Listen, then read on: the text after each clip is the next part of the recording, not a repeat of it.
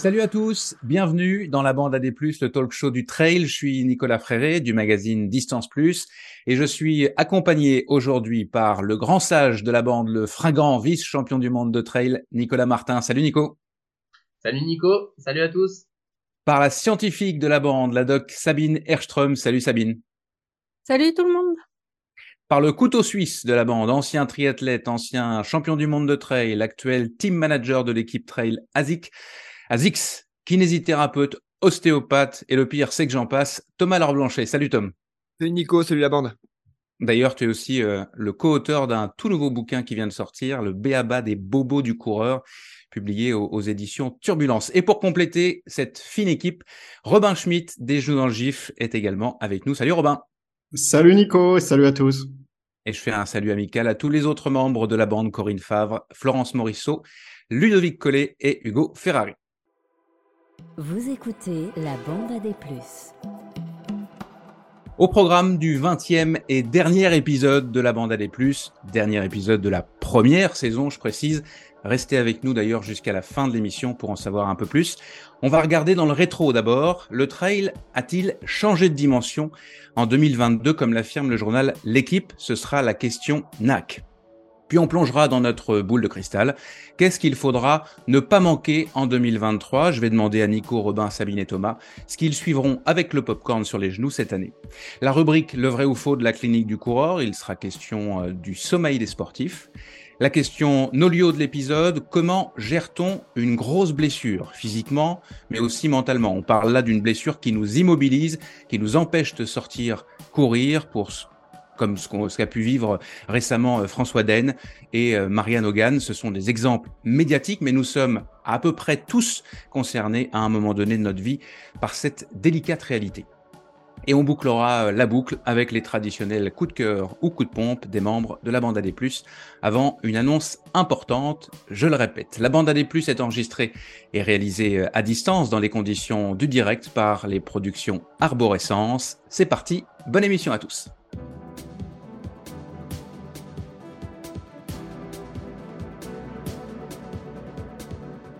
On commence avec un rapide tour de table, si vous le voulez bien, puisque Sabine, Robin et Thomas, vous n'étiez pas dans la dernière émission qui était la première émission euh, de l'année. Donc, je vais vous demander la même chose que, les autres à tous les trois. Qu'est-ce qu'on peut vous souhaiter en 2023 Qu'est-ce qui vous attend? On va commencer avec Sabine. Qu'est-ce que qu'est-ce qu'on peut te souhaiter, euh, Sabine, euh, cette année? Euh, bon, on va rester sur le sport hein, parce que c'est un podcast de sport, mais euh, pour faire le lien avec un sujet qu'on va aborder après, j'ai envie de dire euh, pas de blessures, pas de maladies graves, et puis je m'occuperai du reste pour que ce soit une bonne année. j'ai des choses.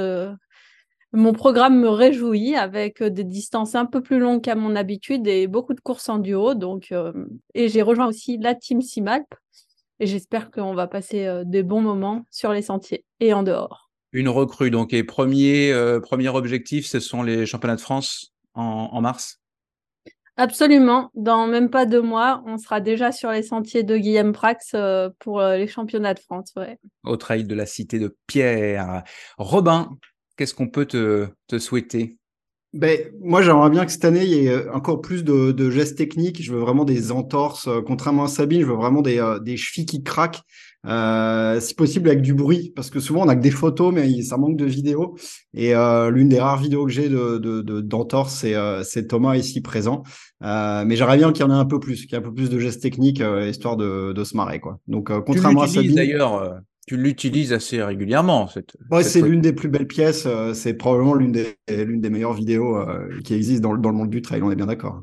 Bon, ben justement, Thomas, euh, qu'est-ce qu'on peut te souhaiter? Évidemment pas pour le coup euh, de te faire une fille. Euh, qu'est-ce qu'on peut te souhaiter cette année? On fait court hein, parce que j'imagine que si, si, on prend si on prend tout ce que tu fais, il y a beaucoup de choses. ben non, alors pour se faire une cheville, il faudrait déjà pouvoir, faudrait courir. Donc là déjà, j'ai vraiment diminué mon risque de blessure d'entorse. Là vraiment drastiquement parlant, je, je m'expose beaucoup moins.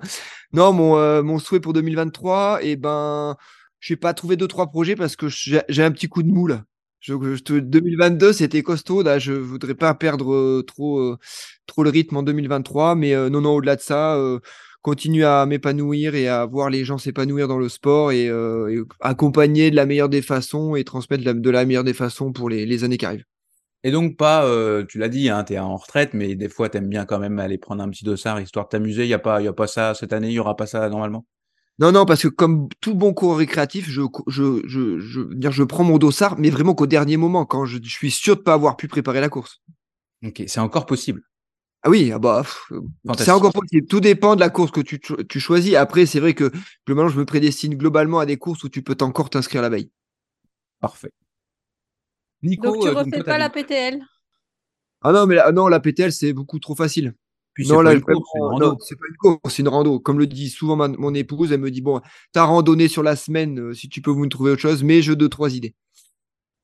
Nico, toi, tu avais répondu à cette question euh, dans le podcast la dernière fois, donc je vais plutôt être factuel et te demander comment se passe la prépa au, au championnat de France. Euh, tu seras, je le rappelle, sur l'épreuve euh, trail court de 31 euh, km. Et j'aurais pu fournir une belle vidéo à, Robin, parce que je me suis fait une entorse, moi, au mois de novembre. Mais mais il n'y avait pas de cliché. pas de cliché, pas de vidéo. C'est le seul moment où il tournait pas, d'ailleurs. Et donc, du coup, j'ai repris, on va dire, un entraînement à pied normalisé maintenant. Euh, et, puis la forme est pas si mal pour, euh, pour la période de l'année. Donc voilà, je mets pas trop de pression pour les championnats de France parce que mon objectif, ça va rester les championnats du monde. Donc euh, championnat du monde est sûrement une course de, de l'UTMB. Donc si tu veux être bon en mars, en juin et en août, c'est c'est compliqué. Donc il faut essayer de pas trop monter en forme. Et, et voilà, après je voilà, moi je pratique avant tout aussi pour me faire plaisir. Donc euh, voilà, je fais, des, je fais des belles sorties, je profite. On a eu beau temps au mois de décembre, donc euh, je fais pas mal de vélo plus qu'habituellement. Et puis, euh, et puis là, cette semaine, je, suis, je suis en stage dans le sud de la France avec, avec le Team Group, donc ça faire quelques kilomètres sympathiques encore pour lancer l'année comme il faut. Super. Allez, on s'est chauffé la voix, on lance les débats.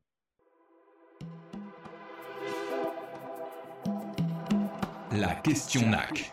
Le journal L'équipe a affirmé dans un article publié début janvier que le trail avait, je cite, changé de dimension en 2022. Mon excellent collègue Florian Kunkler euh, liste plusieurs arguments. Alors il y a évidemment euh, ce, passage sous les 20 heures à l'UTMB, mais euh, ce, sur quoi il, appuie, c'est surtout pour reparler de l'UTMB de Oka, par exemple, qui est devenu le nouveau euh, sponsor principal et qui, selon euh, lui, en tout cas selon l'équipe, a, fait changer de, dimension, a fait monter d'un cran le, clinquant qu'on retrouve à, Chamonix à, la fin de l'été.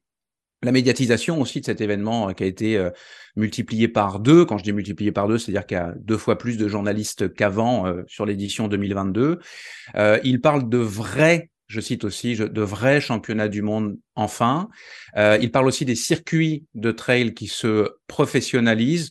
Alors euh, derrière ce mot professionnalisation, euh, ce qu'il met en avant, ce sont des primes élevées, en tout cas qui tendent à s'élever. effectivement, hein, on est on est on est maintenant sur des chiffres assez intéressants. il note notamment le circuit euh, dont on parle assez peu euh, dans ce podcast, mais de Skyrunning World Series, qui va passer avec une prime au vainqueur à 20 000, à 20 000 euros. et puis, enfin, l'arrivée des coureurs africains dans le trail, c'est pas vrai totalement puisqu'il y en a quelques-uns depuis euh, depuis un certain temps, mais en tout cas, euh, il y a Sierzinal 2022 qui restera euh, malheureusement dans les annales puisque les deux vainqueurs sont en tout cas touchés soit sur cette édition, soit sur une autre course par le dopage. Qu'en pensez-vous tous les quatre? D'accord ou pas d'accord avec cette affirmation? Est-ce qu'il y aura un avant et un après 2022 dans l'histoire du trail? Est-ce que quelqu'un veut commencer? Robin, lance-toi. Euh, bah, écoute, tous les arguments, tu les as, tu viens de les, les donner hein, sur effectivement les bouleversements qu'il y, avait pu avoir cette année dans le monde du trail. Euh, effectivement, on va dire une course de quartier de Chamonix qui se développe de plus en plus, euh, certains événements qui prennent un petit peu plus d'ampleur, l'arrivée de coureurs kényans, on va dire au plus haut niveau dans le trail, parce qu'effectivement, comme tu l'as dit, ils étaient déjà, il y avait déjà la présence de, il y avait déjà des coureurs africains qui étaient euh, sur le trail, souvent sur des courses de, des courses un peu plus typées courses de montagne. Donc tout ça, c'est des bouleversements, enfin c'est des petits changements, mais pour moi c'est pas c'est pas du tout une nouvelle euh, une nouvelle ère ou quoi que ce soit. Hein. Je veux dire, il n'y a pas forcément de nouvelles têtes connues qui explosent. il n'y a pas non plus des. Alors oui, on peut citer quelques exemples qui sont de records de, sur des courses qui sont battues. Il y a eu Zegama, il y a eu la Hard Rock, il y a eu la, la course de quartier effectivement où il y a deux. Ah, mais toujours par le même Kylian Jornet. Ouais. ouais. finalement, tu vois, c'est ça, quoi. Donc, c'est bien la preuve qu'il n'y a pas de renouveau.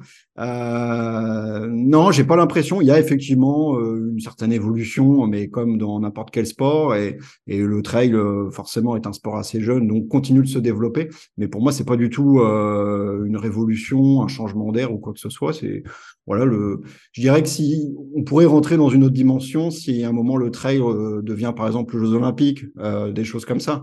Là, pour le moment, on est juste sur une continuité de progression, voilà, avec, euh, je dirais, toujours un peu les mêmes athlètes, toujours un peu les mêmes courses, toujours un peu les mêmes chronos. Alors, je sais qu'il y en a qui vont tomber dessus parce que les chronos, quand même, euh, progressent et avancent, mais voilà, ça, ça évolue dans le bon sens ou pas, j'en sais rien, mais pour moi, il n'y a rien de, il y a rien de, d'incroyable, quoi. Thomas, je sens que tu boudes, tu as envie d'y aller. Allez. alors oui, non, mais en fait, c'est à peu près bien résumé entre entre tes arguments et ceux de Robin. Après, je pense qu'il n'y a pas de révolution, il y a une évolution, somme toute assez logique, logique sur les courses, enfin sur les, les, les, épreuves un peu nouvelles. On a à peu près le même, on est à peu près sur la même évolution qu'a pu connaître le triathlon dans les années 90-2000, tu vois, avec vraiment une grosse évolution euh, et où ça, vraiment, ça se spécialise beaucoup. Je veux dire, au début, les pionniers étaient très, euh, étaient complètement goal volant. Alors là, ça va faire les, les expandables du triathlon, mais quand on prenait des gars comme Mark Allen, euh, Dave Scott, qui pouvaient gagner des courtes distances et des, des Ironman, là, c'était un peu le cas des années d'avant. Là, maintenant, on se rend compte qu'effectivement, il y a des, vraiment des cours spécialisés. Alors, Bien sûr, on a notre contre-exemple euh, qui va conforter euh, l'exemple avec Kylian qui peut lui être, euh, mais de moins en moins, de moins en moins présent sur des courses type skyrunning moins de 30 bandes, tu vois. Donc Zegama qui connaît ultra bien. maintenant, voilà, on est sur une évolution assez classique d'une discipline récente. La révolution pour moi, elle viendra davantage de où finalement ça commence à tendre un petit peu le, bout du nez avec les Kenyans. Et qui dit Kenyan dit euh, pour moi les grosses industries euh, du running. Moi, tant qu'il y a Nike qui est pas dans le trail, on n'est pas dans de la révolution.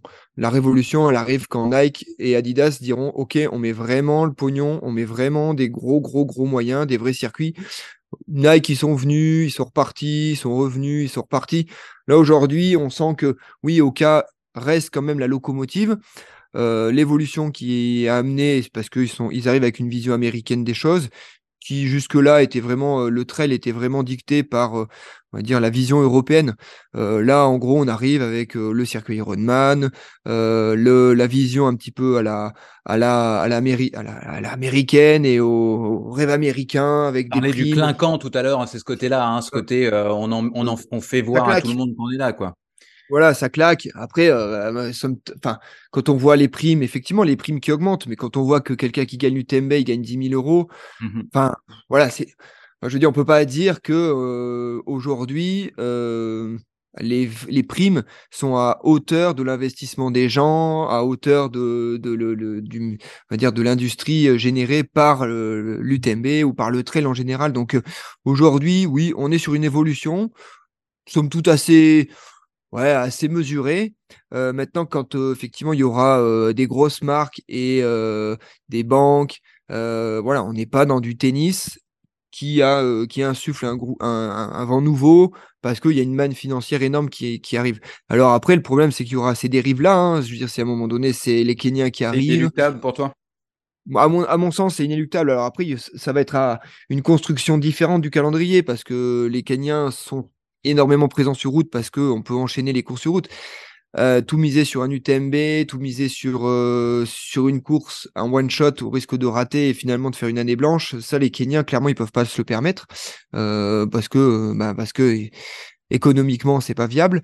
mais pour le coup, aujourd'hui, comme a dit Robin, on est quand même sur les mêmes protagonistes, on est sur des temps. Alors effectivement, la densité sur l'UTMB se et nettement meilleur sur les dix premiers, mais on est quand même sur des temps qui sont pas non plus euh, stratosphériques par rapport à avant, même si les deux premiers l'année dernière ont montré que c'est effectivement possible de faire moins de 20 heures. Mais euh, quid de euh, d'une vraie vraie révolution? Aujourd'hui, elle n'y est pas pour moi. Je, rebondis sur ce que tu disais sur Oka. justement, je me faisais la réflexion l'autre jour en me disant que Oka aujourd'hui et le Nike ou Adidas d'hier. Tu, tu penses que c'est faux Ça, c'est pas, on n'est pas là-dedans? Bah, si, c'est sûr qu'ils le sont, mais pour le monde du trail. Aujourd'hui, euh, je veux dire, euh, euh, ils n'ont pas la même puissance de frappe qu'une, qu'un Adidas ou qu'un Nike dans le monde général du running. Donc le trail, aujourd'hui, était un petit peu véhiculé sur effectivement autre chose que du running. Mais après, quand on est dans les petits, enfin, dans les petits papiers, pas les petits papiers, mais dans les, on va dire dans les couloirs. Les arcanes, les arcanes du pouvoir. Exactement. Euh, bon, on se rend compte que globalement, c'est les mêmes, c'est les mêmes équipes qui doivent mmh gérer et de la route et du trail et que c'est simplement un principe de vase communicant. Donc, euh, au cas aujourd'hui, ils n'ont pas forcément un vase communicant où globalement, ils ont à générer une industrie du running route, euh, chose qui est le cas chez, chez Nike ou Adidas, c'est que le jour où ils décideront de faire ce vase communicant sur le trail, oui, pour moi, ça risque d'être la vraie et la réelle révolution des choses. Je, fais une petite, euh, un, petit complément à ce que je disais tout à l'heure, parce que je vais aller un peu vite sur le sommaire quand je parlais des coureurs africains qui arrivaient dans le trail.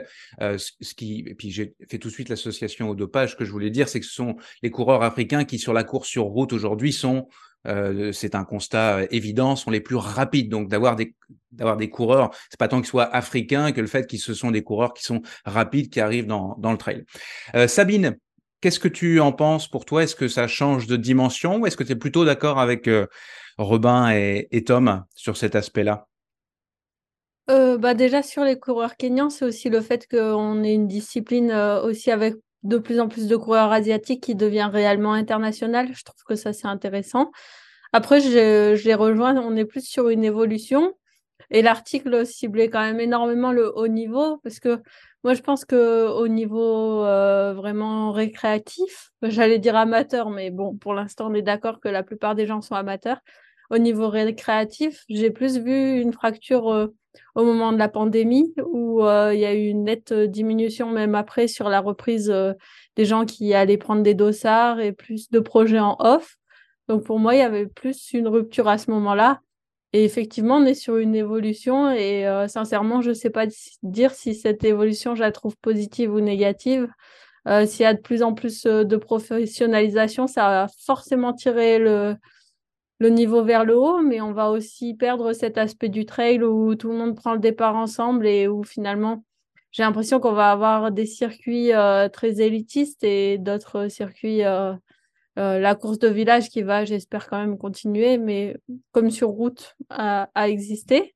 Voilà, donc euh, tu parlais de qu'est-ce qu'on regarde avec le popcorn. J'ai l'impression que c'est un petit peu ça. De toute façon, c'est pas moi, Sabine, euh, qui veut dicter la direction que prend le trail. Donc, ben, moi, je suis là et je participe aux courses qui, qui me plaisent. Nico, est-ce qu'il y aura un avant et un après 2022 selon toi? Peut-être un petit peu, mais je pense que c'est plus lié au, fait qu'il y a quand même une pause en fait dans le développement euh, entre. Euh, faudrait regarder les choses 2019-2022. Euh, bah, c'est sûr qu'il y a peut-être eu quand même des, quelques années qui se sont écoulées et pas forcément un développement classique avec la pandémie. Donc il y a peut-être aussi eu des moyens qui sont un peu restés en réserve chez les marques, par exemple, pour mettre plus de moyens. Le circuit, le circuit UTMB a peut-être, avec Ironman, a peut-être été décalé un petit peu dans, dans la dans le temps avec euh, avec cette euh, avec cette pandémie. Donc euh, moi je pense que comme l'ont dit Robin, Thomas, c'est plutôt une évolution une évolution logique de la de la discipline. Après je rejoins Thomas, tant qu'il n'y aura pas soit des grosses marques, soit des, des gros partenaires qui investissent dans le, dans le milieu, il n'y aura pas de changement majeur. Et, et, soit que ce soit olympique, soit que ce soit télévisuel, je pense qu'il n'y aura pas des gros moyens. Après, euh, on a vu avec l'arrivée, je pense, euh, des Kenyans et enfin des coureurs africains en règle générale qui sont peut-être un peu plus sensibles que les coureurs européens au, montant des primes, même aujourd'hui, parce que c'est clairement quand tu es européen, c'est pas 4 5 000 euros qui changent ta vie, c'est moins le cas, je pense, quand tu es, quand es Kenyan. Donc, euh, il y a, y a cet élément-là. Et là-dessus, par contre, il faudra être vraiment vigilant. Alors, ça va aller un peu dans le sens, on en reparlera plus tard, mais de, de ce que certains des coureurs un peu emblématiques de la discipline euh, veulent essayer de pousser avec un syndicat des, des coureurs pour qu'il y ait aussi quand même une vraie lutte anti-dopage dans, dans, le trail running. Sous, la, sous la houlette, encore une fois, de, de, Kylian Jornet, hein, je, je crois. Et, donc, tu fais, tu, fais partie, tu fais partie de cette association-là. Je pense qu'on aura l'occasion d'en reparler euh, probablement euh, dans, dans, le futur. Euh, L'UTMB World Series, tu l'as évoqué, excuse-moi Sabine, c'est encore, encore tout récent. On est vraiment sur la première année de, de, du circuit, donc c'est difficile à c'est difficile de situer sur ce que ça va concrètement, concrètement changer. Sabine, tu voulais, tu voulais ajouter quelque chose à ce que disait Nico? Ouais, euh, je pense que pour l'instant, on a quand même de la chance de faire un sport qui peut être pratiqué euh, au meilleur niveau sans dopage. Et si on veut garder ça, c'est indispensable qu'avec euh, l'arrivée de primes plus importantes et d'équipementiers plus importants, qu'il y ait aussi de la lutte antidopage qui soit à la hauteur. Le problème de la lutte antidopage, c'est que ça coûte très cher, mais à partir du moment où il y a de l'argent, il faut absolument pour que le sport reste euh, crédible, qu'il y ait un vrai programme de lutte antidopage qui se mette en place, c'est-à-dire des contrôles aussi en période d'entraînement et ne pas finalement le programme Quartz, j'ai pas envie d'être trop critique, trop dur parce que ça partait d'une bonne intention, mais il y a des gens qui se cachent derrière le fait de faire partie du programme Quartz. Ce qui est en ligne sur le programme Quartz pour un coureur n'assure absolument pas le fait qu'il soit pas dopé. Ça ne permet pas d'affirmer qu'un coureur est dopé ou pas. Et donc il faut des, il faut euh, que que ce soit vraiment l'agence mondiale antidopage qui s'occupe de suivre les coureurs euh, et, Thomas a quelque chose à dire. ouais, je vais dire Thomas, juste faire un, point par rapport à par rapport à ça, c'est que l'argent euh, est aussi euh, vient aussi des fédérations. Le trail, Robin le disait tout à l'heure, n'est pas encore un sport olympique, donc l'argent va avoir va plutôt avoir tendance à aller vers les sports, les disciplines olympiques, et ça a un impact immédiat sur la lutte antidopage a priori, puisqu'il n'y a pas assez d'argent pour bah, pour euh, soutenir cette, euh, cette énergie-là contre le dopage. Oui, Tom. Juste vite fait un truc là-dessus. Thomas, je te, je te redonne tout de suite la parole. Euh, il me semble que c'est la FLD hein, maintenant qui gère la lutte anti-dopage. Donc après, elle a sûrement pas assez de budget, mais je pense pas que ce soit complètement corrélé avec le fait que, par exemple, à la FFA, on mette la priorité sur, sur les disciplines olympiques. Mais oui, c'est l'argent, c'est le nerf de la guerre. Et si on veut plus contrôler, c'est sûr qu'il faut plus de moyens. Thomas, tu, tu, tu rebondissais à ce que disait Sabine, notamment sur le programme Quartz, qui est plutôt, euh, en tout cas en termes de communication, euh, ils mettent l'accent sur la santé des coureurs plus que sur le, la tricherie. Oui, mais le problème qu'il va y avoir, c'est que justement ce programme Quartz, alors effectivement, ils, ont mis l'accent beaucoup plus sur la com, juste ça en fait, tout simplement, la santé des coureurs. Je dis, on n'a pas besoin du programme Quartz pour avoir une prise en charge et une, une, sensibilisation à la, santé des coureurs, euh, surtout que le programme Quartz était quand même fortement impacté par la capacité des marques à mettre de l'argent dans le programme Quartz et que finalement, à un moment donné, on était plus finalement impacté par la, par la non-communication ou la communication d'une marque qui met pas de l'argent dans le programme Quartz que euh, finalement ce que, ce que eux faisaient euh, comme programme. Donc, euh, je pense que quand tu dis, Sabine, que ça n'a pas été, finalement, c'est pas mauvais, moi, je pense que c'est assez mauvais parce que ce programme-là, en gros, c'est un peu comme si on fait une espèce de, de, deuxième ministère de la Justice où on dit, bah non, la justice, de base, ils avancent pas, ils n'ont pas de moyens, donc nous, on va créer une, une notre auto-justice pour euh, dire comment on doit faire. Mais moi, le, nerf de la guerre, c'est trouver des budgets et réfléchir à des budgets pour euh, justement donner de l'argent et donner des pouvoirs à la FLD qui, elle, va gérer euh, cette lutte antidopage et créer un deuxième circuit pour faire... Ça fait, ça fait véhiculer des choses qui sont plus ou moins fausse. Et non, on n'est pas positif quand on prend des anti-inflammatoires, euh, au même malgré le fait que effectivement c'est pas bon pour la santé. Mais dans la tête des gens, euh, c'est le message. Pour moi, non seulement il a pas été, il a été dilué d'une part, et en plus, il a été même plutôt euh, négatif et toxique envers les instances qui, elles, gèrent vraiment le dopage. En tout cas, il y aura un, il, va, il va falloir, euh, avant, qu'il y ait un, changement drastique, on, a bien compris que le dopage, en tout cas la gestion euh, du dopage, euh, sera, sera l'un des points clés pour un vrai changement de dimension de mmh. notre, de notre sport. J'ajoute quand même. Ah bah oui, bah, là, Sierzinal, c'en est le, meilleur, la meilleure illustration. Tout le monde s'émerveille du fait qu'il y ait des nouveaux coureurs qui arrivent. cinq mois plus tard, ils étaient positifs. Euh, là, franchement, pour l'image de la discipline, c'est dur. Euh, on peut pas se permettre d'avoir ça euh, continuellement. Et j'ai rien contre les coureurs kényans et j'ai beaucoup de compassion pour un coureur kényan qui voudrait ne pas se doper. Je ne sais pas comment il fait pour s'en sortir. Donc, c'est vraiment pas contre les coureurs kényans. Il faut absolument que la lutte se fasse pour que les coureurs propres, où qu'ils habitent, puissent s'en sortir, quoi. Et l'autre point, l'autre point juste par rapport à par rapport à ça, c'est que aujourd'hui, euh, euh, si on voulait mettre les moyens pour trouver des coureurs dopés, mais bien entendu qu'on ne les trouve pas euh, sur la course. Enfin, moi, tu me dis, on me donne 100 000 euros dans l'année, il faut que tu m'en trouves 5. Je sais qui c'est qu'il faut aller voir et surtout quand est-ce qu'il faut aller les voir? C'est sûr que si tu attends l'UTMB pour choper des gars dopés, mais tu n'en auras jamais. Par contre, si tu sais, si tu me dis, faut que tu me les, faut que tu me les trouves, ben où on va, on va regarder où ils sont en juillet et où ils sont en juillet et comment ils s'entraînent, parce que c'est là où en fait le, le problème il est, c'est que c'est pas, enfin le contrôle aujourd'hui en trail, le seul contrôle qu'on ait, les seuls contrôles antidopage qu'on a, c'est le jour J, mais ça n'existe plus. Euh, enfin, ouais. Ou alors, tu attrapes des gens euh, qui ont pris un médicament par erreur. Quoi. Oui, ouais, tu attrapes du pimpin qui, qui se dope aux en fait et puis qui va se dire ouais ok c'est génial euh, ouais vous avez vu euh, on en a chopé un mais quand enfin bon là encore encore c'était les vainqueurs donc ça va tu dis c'est un moindre mal mais tu dis euh, aujourd'hui tu me dis faut en trouver deux bah moi j'ai mes idées. Et je sais où c'est veux mais oui c'est ça c'est quand même tentant ton, ton... On en va, faut qu'on engage Thomas à, l'agence mondiale bah, on, on, parlera spécifiquement du dopage. C'est vrai que c'était un sujet. Le dopage est un élément et pas le sujet en, tant que tel. D'ailleurs, euh, je, recommande à, tous les auditeurs d'aller faire un, tour s'ils sont intéressés par ces sujets autour du dopage sur le, site euh, tenu par Odile Baudrier du Festival des mmh. Templiers SP15 parce qu'il est, il est, il est, euh, je vais pas dire qu'il est complet parce que c'est très difficile d'être complet sur le dopage et surtout Odile ne peut pas tout dire de, des informations qu'elle a puisqu'on est sur, on tombe sur le coup de, de la diffamation assez facilement dans dans, ce sujet, mais c'est super intéressant et notamment sur la question des, des Kenyans euh, qui sont dopés euh, à tir larigot euh, cette année. Il y a eu un nombre de, de, coureurs convaincus de dopage affolant.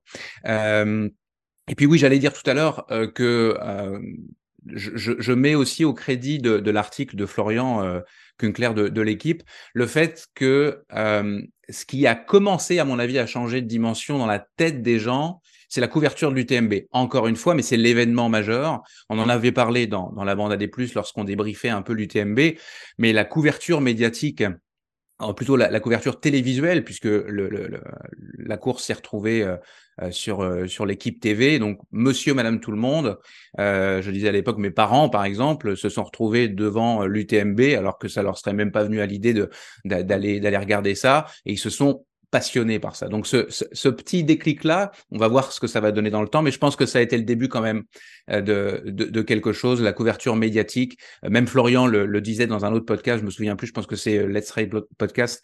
Euh, après l'UTMB, il expliquait que lui, dans sa rédaction, euh, clairement, il y avait, il y avait un, un, changement qui s'opérait, c'est-à-dire que les, les, ses rédacteurs en chef euh, laissaient, comment dire, faisaient plus de sujets ou accordaient plus de place euh, à, au sport, euh, euh, au trail en, et à la course en montagne dans les, dans les pages de l'équipe. Et ça, c'est quand même un indicateur non négligeable d'une de, forme d'évolution. Tom, avant de conclure. dernier truc, oui, enfin l'équipe, ça me fait. C'est parce que la Coupe du Monde était au mois de novembre. Hein. Si tu l'avais, il y a moins de couverture pour l'UTMB. Hein. Bien sûr, mais après on peut on peut en discuter, mais c'est quand même un indicateur oui, oui, non négligeable. Évidemment, rien ne prendra la place du foot dans l'équipe, ni aucun euh, grand, grand média sportif euh, généraliste. Merci à tous les quatre et merci euh, à la marque de nutrition sportive spécialisée dans l'ultra-endurance NAC, partenaire majeur, vous le savez, euh, de la bande AD+.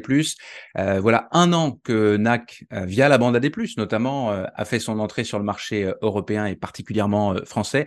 Et le moins qu'on puisse dire, c'est que le succès est au, au rendez-vous. De nombreux athlètes élites ont opté pour NAC comme partenaire nutrition, avec notamment l'argument du labo NAC, euh, puisqu'elle développe des produits prototypes euh, pour ses athlètes en fonction de, de, leurs attentes et de leurs particularités. Euh, Thibaut Garivier euh, a, fait ça pour l'UTMB, Marianne Hogan, Mathieu Blanchard et, et, bien d'autres. récemment, c'est la nutritionniste et athlète de l'équipe de France de trail Manon Board qui est devenue ambassadrice NAC pour ne citer qu'elle. Et je sais, chers auditeurs, vous êtes nombreux aussi à commander, puisqu'on me le dit, des produits de la marque jaune avec le code promo sur nacbar.com. Donc tout le monde est content. N'oubliez pas 2A à NAC et le signe plus quand vous entrez le code LBAD+, pour obtenir les 15% de rabais. Vous écoutez la bande AD+. On regarde maintenant en avant. Qu'est-ce qu'il ne faudra pas manquer en, 2023 selon vous? Qu'est-ce qui vous excite déjà et qui euh, euh, et que vous allez suivre tout particulièrement cette année? Alors, il n'est pas question d'être exhaustif, mais de donner des, petites pistes de, euh, de ce qu'on va suivre et commenter cette année. Thomas.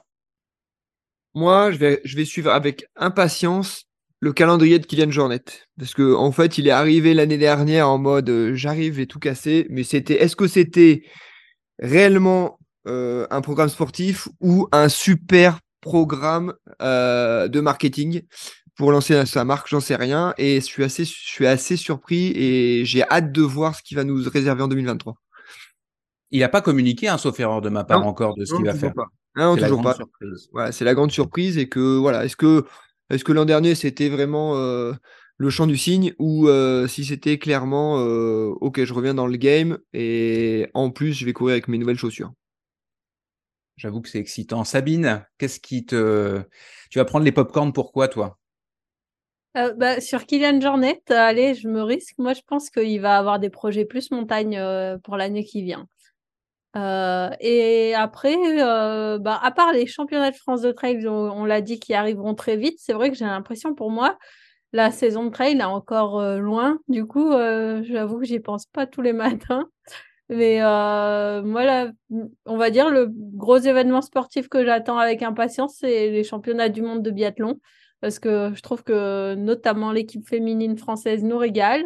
Et globalement, les courses, euh, les courses féminines euh, sont pleines de suspense. Euh, moi, j'aime beaucoup Lisa Vitozzi chez les Italiens parce que c'est la meilleure skieuse pour moi. J'avais beaucoup de peine que pendant quelques saisons, elle n'arrivait pas à se retrouver. Et là, elle est de retour. Là, elle vient de challenger les autres. Et puis bon, comme j'ai des origines un peu dans plusieurs pays, ça me permet d'avoir toujours quelqu'un à supporter, même quand ça se passe mal côté français. Donc, donc voilà, j'attends avec hâte les championnats du monde de biathlon et comme ça, j'aurai moins longtemps à attendre que les autres pour avoir. ça, euh, ça, se passe pas pas si mal pour les Français, mais c'est dans, ce sera dans, allez, au moment où le podcast va commencer à être diffusé, ce sera dans un petit peu plus d'une semaine, je crois.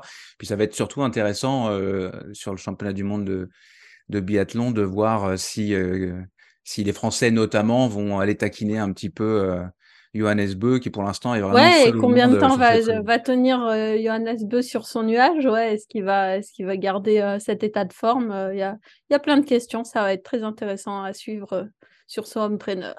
En, en, dehors du trail, j'avais demandé à, à, tous les membres de la bande de, de, de dire ce qu'ils allaient suivre avec le, avec le popcorn, évidemment. Hugo Ferrari, lui, est parti sur le, sur le cyclisme, entre autres, et, et, il, a, il a hâte de voir ce que va donner Julien Alaphilippe, qui a qui lui sort d'une saison, euh, on va dire, noire, euh, sans, sans, clinquant, pour reprendre l'expression euh, de, tout à l'heure. Donc, lui, c'est Julien Alaphilippe qu'il va, qu'il va surveiller tout particulièrement. Nico alors mon côté, je suis assez curieux de voir comment va évoluer le by du, du, côté des élites notamment. Est-ce que ils vont jouer le jeu Est-ce qu'ils vont aller faire les courses Comment ça va s'harmoniser avec les autres euh, épreuves du, calendrier, notamment les championnats du monde qui sont, qui sont au mois de juin Donc euh, ça, je suis, curieux de voir ce que ça va donner. on, va, on, va prendre, on, va, on va donner deux exemples que, que Hugo euh, euh, à, citer aussi, et lui va, va suivre ça avec, euh, avec euh, impatience. Il va suivre aussi toutes les courses by UTMB, nous a-t-il dit, mais on n'est pas surpris. Tim Tollefson et Pau Capel, qui sont pas qui sont pas des deux de pique, n'ont pas été pour l'instant ne font pas partie de, la liste de départ de, l'UTMB. Ils n'ont pas sélectionné, ils ont pas, ils ont pas, ils sont passés à travers le règlement ils s'en sont, ils s'en sont pleins.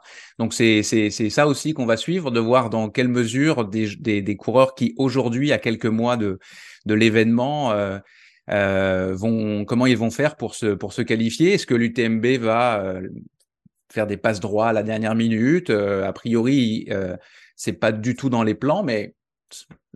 Ça va être intéressant. UTMB, ils ont réussi à, ils ont réussi à trouver des points à la, hard, rock pour mettre Kylian au départ. Ils arriveront bien à trouver deux, trois moyens pour foutre un, Américain de au cas au départ quand même. Ok, complètement d'accord. D'ailleurs, euh, Jim, il est sélectionné comment?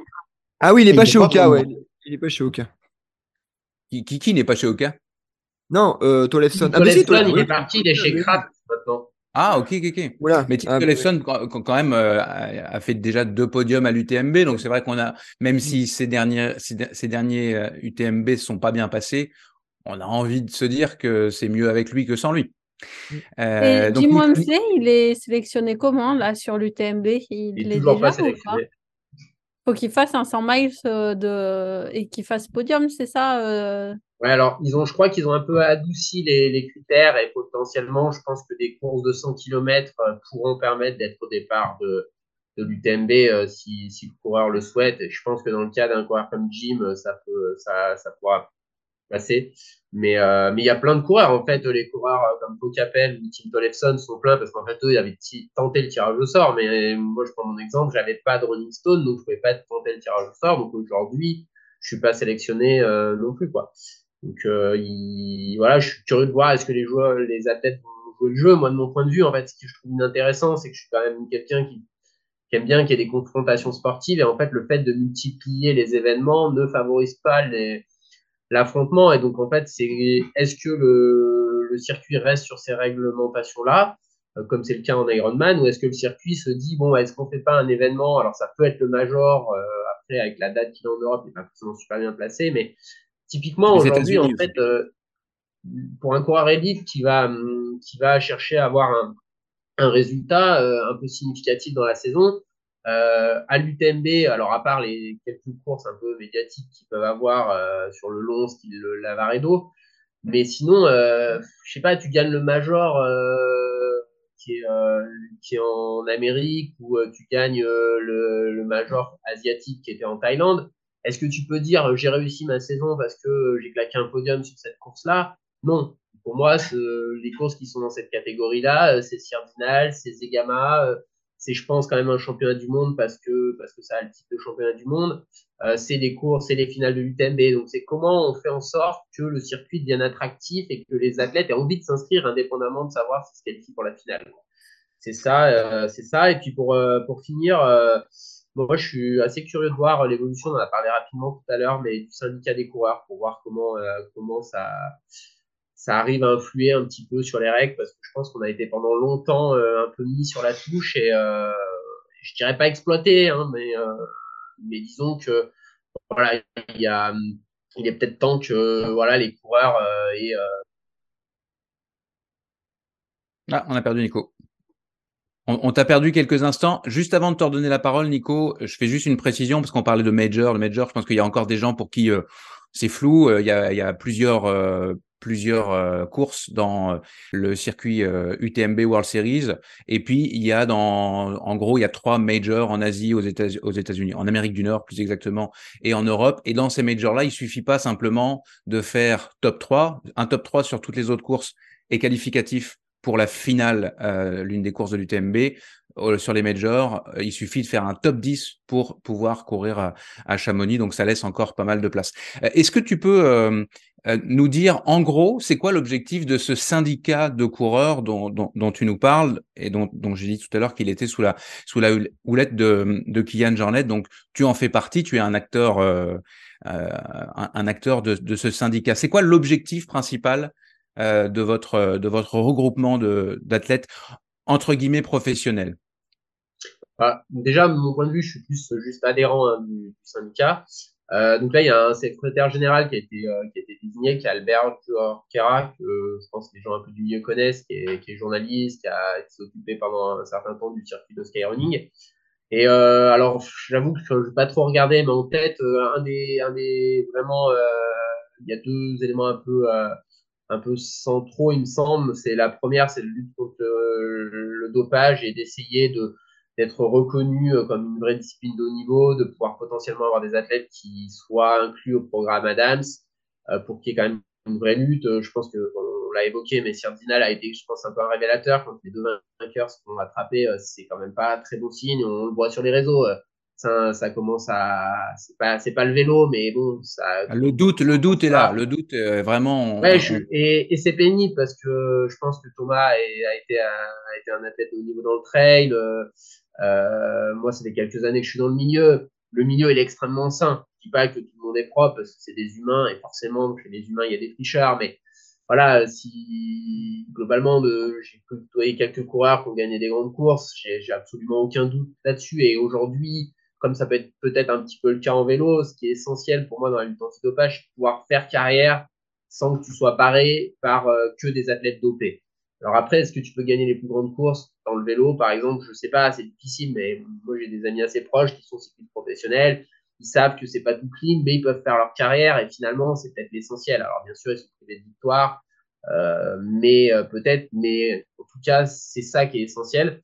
Et l'autre aspect, où, alors après, j'avoue que j'ai pas trop regardé quelles étaient les vraies priorités, mais il y avait aussi quand même l'aspect d'un sport soutenable. Euh, pour les années à venir et comment organiser ça avec les marques, avec les circuits pour que, pour que notre sport soit le, plus soutenable possible, même s'il est sûrement un peu plus vertueux que d'autres aujourd'hui.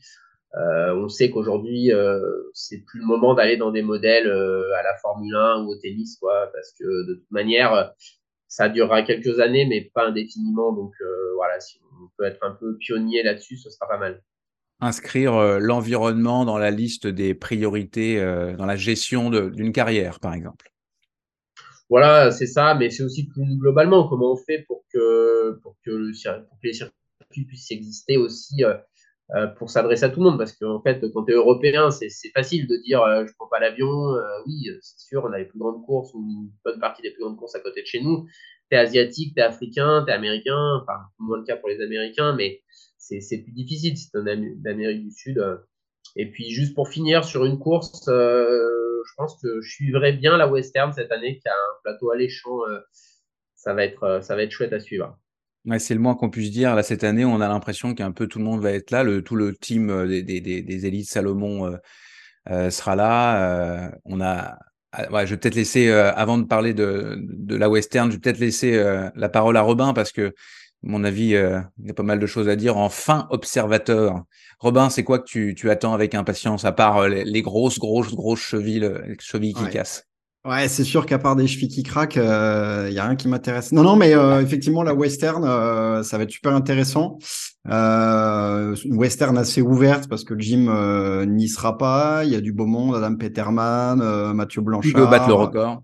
Ouais, ouais, ouais. Bon, le record, euh, le record est quand même assez, euh, assez stratosphérique, mais écoute, ça sera beau à suivre. Et puis surtout Courtenay qui va, ouais, Courtenay qui va pour le pour le record et qui, euh, enfin, qui y va. Elle l'a pas annoncé, mais bon, on se doute bien qu'après avoir pris quasiment tous les records et toutes les belles places au scratch qu'elle a pu prendre, qu'elle a pu prendre ces dernières années, bon, elle y va pas pour pour faire du moonwalk. et du coup, effectivement, ça va être intéressant de voir surtout comment elle enchaîne après avec la, la hard rock qu'elle a aussi coché à son calendrier. Euh, donc moi, je vais trois semaines après. Hein. Euh, trois, semaines, après. Ouais. Après. Ça, ça va être super intéressant. Oui, non, c'est après.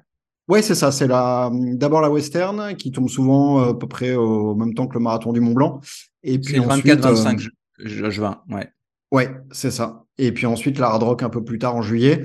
et puis euh, avec une petite revanche euh, peut-être du Grand Raid avec euh, une confrontation avec Anne-Lise Rousset, euh, même si Anne-Lise part un petit peu désavantagée peut-être déjà par rapport à l'altitude, peut-être qu'elle ne connaît pas forcément et puis surtout le parcours qu'elle connaît pas du tout.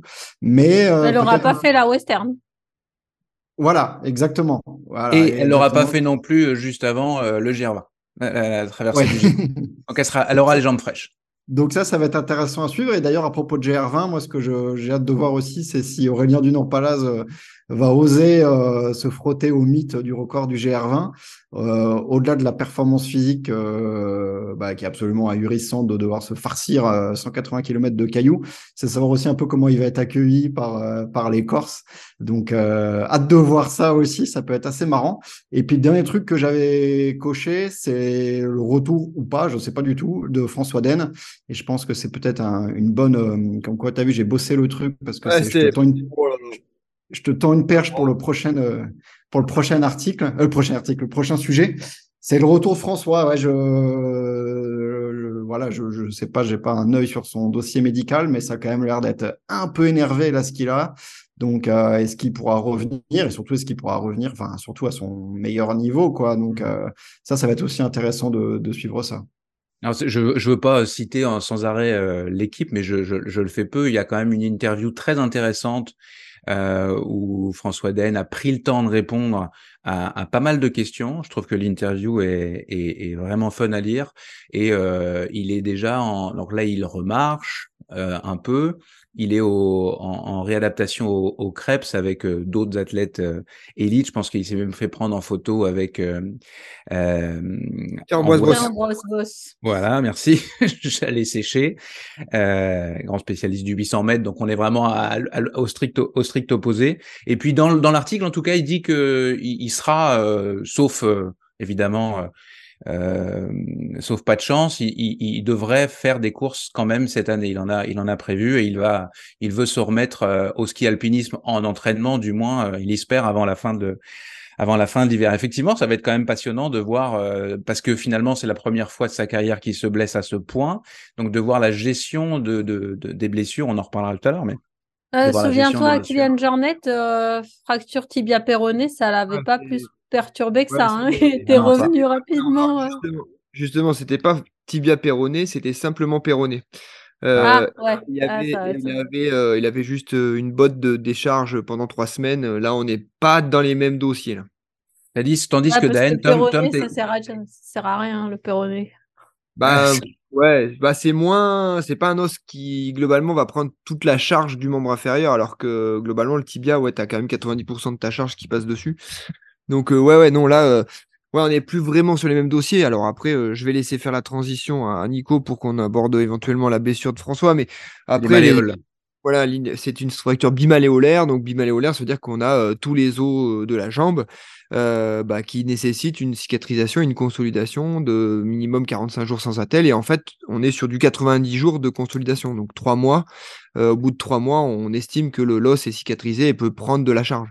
Euh, donc, bah, effectivement, ça décale d'autant plus pas sa rentrée, parce que sa rentrée, oui, mais sa rentrée compétitive.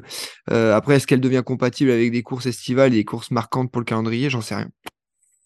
Grand raid de la Réunion 2023, il va arriver avec, euh, avec les crocs. Il sera frais, ouais.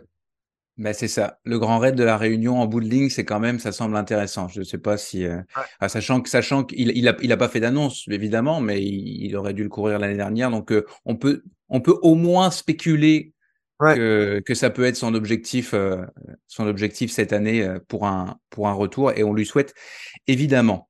Euh, on a parlé du championnat de France de trail, euh, au trail de la Cité de Pierre. On, Distance Plus sera, sera sur place, évidemment.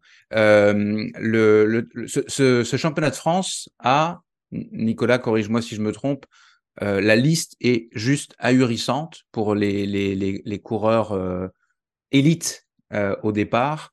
Est-ce que est-ce qu'on est-ce qu'il faut s'attendre au championnat de France de trail le plus dense de l'histoire, selon toi?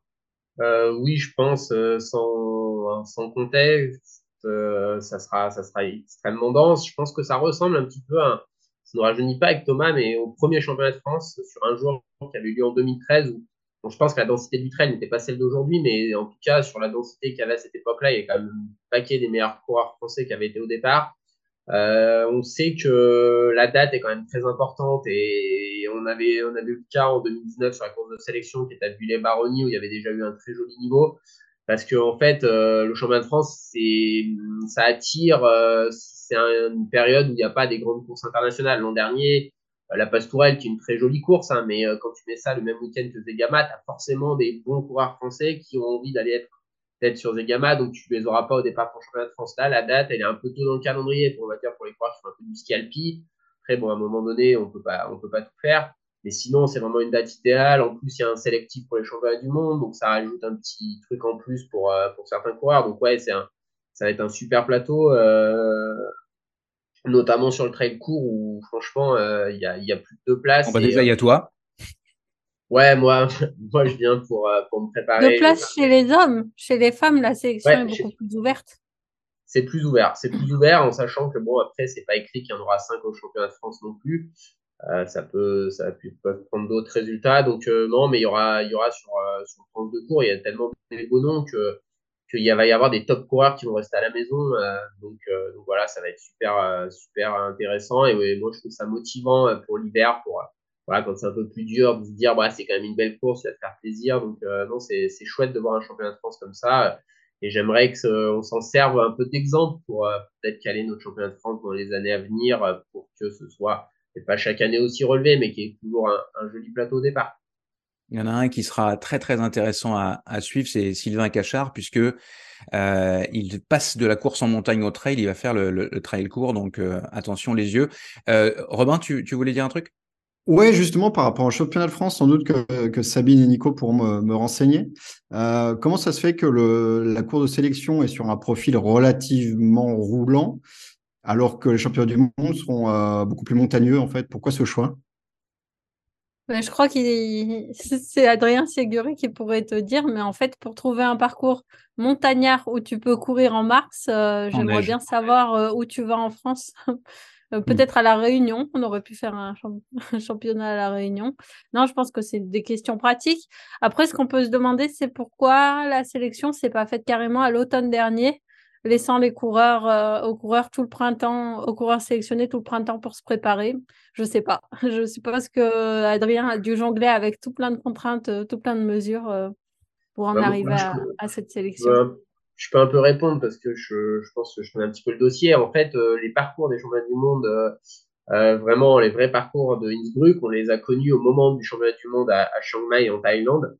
Et en fait, les bruits de couloirs qu'on avait eu, c'était pas des courses aussi montagneuses que ce qui a été, euh, ce qui a été dévoilé. Euh, bon, moi, ça m'a pas plus surpris que ça parce qu'à Innsbruck, je me suis dit, je suis jamais allé, mais je crois que c'est quand même au milieu des montagnes. Mais bon, on avait eu écho de courses peut-être plus roulantes que ça. Donc, euh, c'est un peu la raison. Après, comme il faut aussi, après, c'est des histoires de, un peu de, la Fédé veut que son championnat soit valorisé, donc elle va, elle va sélectionner les coureurs sur son championnat. Donc, bah, le championnat de France, euh, il n'y avait pas 50 options, comme l'a dit, euh, comme l'a dit Sabine. Donc, euh, voilà, après, c'est sûr que sélectionner pour un championnat du monde de, de trail court qui va, qui va faire 42 bornes et 3000 sur 2h30 de course, même je pense plutôt 2h20 pour la gagne homme, c'est pas idéal. c'est, c'est bon, on va, on va prier pour pareil que ce soit des pour le long, un peu pareil pour, pareil pour, le long, Nico, en, termes de longueur d'effort, on a des heures, euh, des heures de différence entre ce qui va être. Ah bah, euh, c'est, je pense, deux, heures, euh, deux heures, deux heures et demie de différence. Ouais, donc, ouais, c'est, clair que. C'est aussi pour ça qu'il y a des ossatures quand même assez conséquentes du championnat précédent qui ont été, qui ont été prises pour, pour avoir un minimum d'ossature de coureurs qui, qui, je pense, sont capables de répondre présent sur le, le format du, du championnat il y aura un gros travail de spécifique à faire pour ceux qui gagnent euh, pour ensuite euh, être prêts euh, dans les conditions. D'où l'intérêt de sélectionner en mars quand même, parce que le coureur qui est au courant en mars de ce qu'il attend en juin, il a quand même un petit peu de, disons que c'est dernière limite pour arriver à te préparer correctement pour le championnat du monde, quoi. Il pouvait pas mettre ça plus tard, en fait, c'était pas possible. Mmh. J'invite euh, tous les auditeurs à aller euh, jeter un œil à l'article qu'on publie euh, sur le trail de cette pierre et les championnats de France sur Distance Plus. Sabine, tu, tu, disais que c'était plus ouvert chez les femmes. Qu'est-ce que tu, qu'est-ce que tu non, en fait, c'est juste si tu lis sur le site de la FFA les critères de sélection, en fait, les équipes, donc les trois personnes qui ont marqué pour leur équipe au championnat du monde de Chiang Mai, donc par exemple Nico Martin, euh, est déjà sélectionnable. Après, il faut la sélection officielle. Mais euh, donc, comme dit Nico, les équipes qui ont marqué des points sont reconduites. Donc, c'est les femmes sur le long, les hommes sur le long, les hommes sur le court, mais pas les femmes sur le court. Donc, forcément, pour arriver à cinq femmes sélectionnées sur le court, euh, il y a plus de place, a priori, chez les femmes. voilà. Euh, j'ai coché euh, pour ma part et pour vous compléter euh, notamment le mute et le l'avaredo qui sont généralement des bons indicateurs des bonnes courses de répète avant l'UTMB, souvent assez assez denses. c'est toujours un, moment intéressant pour pour voir les forces en en puissance sur, euh, sur les distances ultra, évidemment. Euh, sur la Western Stakes, je reviens sur, sur euh, on, en a parlé brièvement tout à l'heure, mais il y a vraiment beaucoup de choses à observer. Donc, beaucoup d'élites hommes et femmes. Courtenay, on l'a dit, il y aura Marianne Hogan qui sera de retour sur la Western Stakes en espérant qu'elle soit rétablie de, de, sa, de sa grosse blessure. On y reviendra dans, dans quelques instants, mais elle, elle a déjà annoncé qu'elle voulait faire un enchaînement western UTMB comme l'an dernier. Ce serait intéressant qu'elle soit en pleine forme face à Courtenay parce que je l'ai déjà dit plusieurs fois, euh, elle a probablement dans son plein potentiel la possibilité de rivaliser avec euh, avec Courtenay. Camille Brouillat sera de retour. Elle a fait dixième l'année dernière, mais comme elle nous le disait, euh, euh, dans le dernier podcast, elle a fait une petite insertion, immersion dans, dans, la bande AD+. Euh, bah, ça fait partie de, enfin, c'est son gros objectif de, de, de la saison. Euh, et puis Mathieu Blanchard euh, chez, chez, les hommes, qui lui a, a coché euh, en priorité sur 2023 la Western, rien à voir avec l'UTMB. il a, il, il, va, il va tenter de confirmer, puis il y va pas pour enfiler des perles. Hein. Il veut, il veut un, un, podium sinon plus, et il fait une préparation euh, spécifique qui va être intéressante, enfin spécifique, euh, sachant qu'il va, euh, il va aller notamment courir le, le, le marathon, le marathon de Paris. Il va faire le marathon des sables, donc il va se, ça va être intéressant à, à suivre tout ça. Et est-ce qu'il enchaîne avec l'UTMB comme Marianne ou du coup Alors, selon selon les informations que j'ai, pour l'instant sa saison elle s'arrête à la Western euh, dans, en termes d'objectifs. C'est-à-dire que après, en fonction, en fonction de ça, il y a, je veux pas surtout pas parler pour lui, mais en fonction de ça, il sera soit il se réaligne sur l'UTMB, en fonction de sa forme, sa récup, son envie, etc. Soit il se, il se projette sur le, la diagonale des fous. Donc ce sera euh, de toute façon intéressant de voir s'il confirme. Euh, il ouais, et puis une fois que tu as fait moins de 20 heures à l'UTMB, euh, tu vas pas à l'UTMB avec 50% de tes moyens. quoi. Tu vas pour. Assurément. Et, et, Mathieu, que j'ai croisé lors de la. Il y a quelques jours, lors de sa projection du film Wapapunan à, à, Paris, disait que pour lui, c'est en fait, c'est trop. Cet enchaînement euh, Western States UTMB, même s'il ne s'interdit pas d'y de, de, de, penser après la Western, euh, s'engager sur un, un, enchaînement comme ça, ça lui paraît, ça lui paraît fou aujourd'hui en tout cas. Et puis, euh, ça va être intéressant aussi, je pense à toi Robin, de, de, voir ce que va donner la Maxi Race d'Annecy, puisque la Maxi Race, sauf erreur de ma part, entre dans le circuit Golden Trail Series dont on a peu parlé. Donc, euh, on va voir si les, les... Enfin, c'est une Avec course des qui grosses primes cette année, ouais. Ouais, et puis euh, et puis la, la gestion euh, la gestion de la, de la, population.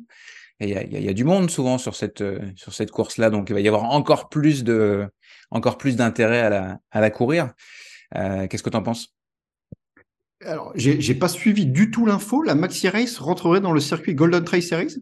Avec 5000 dollars à la gagne. Non, mais c'est le Spartan circuit Spartan et après je crois que ça reste Golden Trail série nationale sur euh, la marathon. Ah national, d'accord. ok. Oui, national, national, bien sûr. Par contre, il y a le Spartan, la Maxi Race et Spartan avec 5000 euros à la gagne sur les deux formats marathon. Tu veux dire que c'est possible d'être dans les deux circuits? Bah, je pense que c'est pas impossible, ouais. Ah ouais, mais est-ce que c'est est-ce que c'est une euh, c'est une exception non? Parce que la Transgrande Canaria par exemple aurait très bien pu qu'être était à la, à la Spartan, euh, il a fallu qu'elle sorte de du, circuit UTMB World Series, du, euh, pas l'UTMB, l'Ultra Trail World Tour à l'époque, etc. C'est, euh, bah, je suis surpris là même. Ok. Ouais, je savais pas du tout. Ouais. Je, bon. je savais pas. Bon, la, vraie info sur la Maxi Race, c'est savoir si ça a bouchonné au rang voilà. ou pas. En fait, c'est ça la vraie info, quoi. Ouais. Et puis, euh, et puis, les ultra indépendants aussi seront intéressants. Est-ce que ça va être quoi l'évolution par rapport justement à ce circuit UTMB ou World Series? Est-ce que les ultras euh, euh, totalement indépendants des circuits vont euh, être encore un, faire le plein ou est-ce qu'il va y avoir une, une baisse euh, comme Paul Crane par exemple, on en avait déjà parlé ici, euh, un Gilles Bertrand avec son Endurance Trail ou qu'est-ce que ça va donner sur, sur le, le, le Tarn Valley Trail qui fêtera sa deuxième édition euh, euh, au printemps? Qu'est-ce que vous en pensez vite fait avant qu'on change de sujet? Est-ce que euh, euh, Tom, par exemple, est-ce que tu penses que les, les, les, les ultras euh, hors grand circuit professionnel vont tirer leur épingle du jeu ou il y en a qui vont crever au passage? Moi, je pense que ça va devenir effectivement avec un circuit à deux vitesses où, où les courses, un petit peu les majors, vont devoir crapahuter pour essayer de rester bankable ou rester attractif pour la masse. parce qu'aujourd'hui, globalement, c'est très compliqué, c'est très coûteux. Euh, pour quelqu'un qui est entre guillemets coureur lambda d'être au départ du TMB, euh, par exemple, hein, ou, de, les, westerns ou de la hard rock, ainsi de suite, et que peut-être que euh, bah, peut-être qu'ils vont se bifurquer sur des courses un petit peu plus bah, voilà, indépendants, et auquel cas il y aura vraiment un circuit des courses indépendants et qui resterait indépendant. moi, je, je, aujourd'hui, j'ai du mal à avoir de, de, la visibilité. Ça change toujours. Euh, la vérité d'une année n'est pas du tout celle de l'année d'après. Donc, euh, honnêtement, tu vois, quid d'une survie du GRP, quid d'une survie d'une course comme euh, Enfin, j'ai pas de.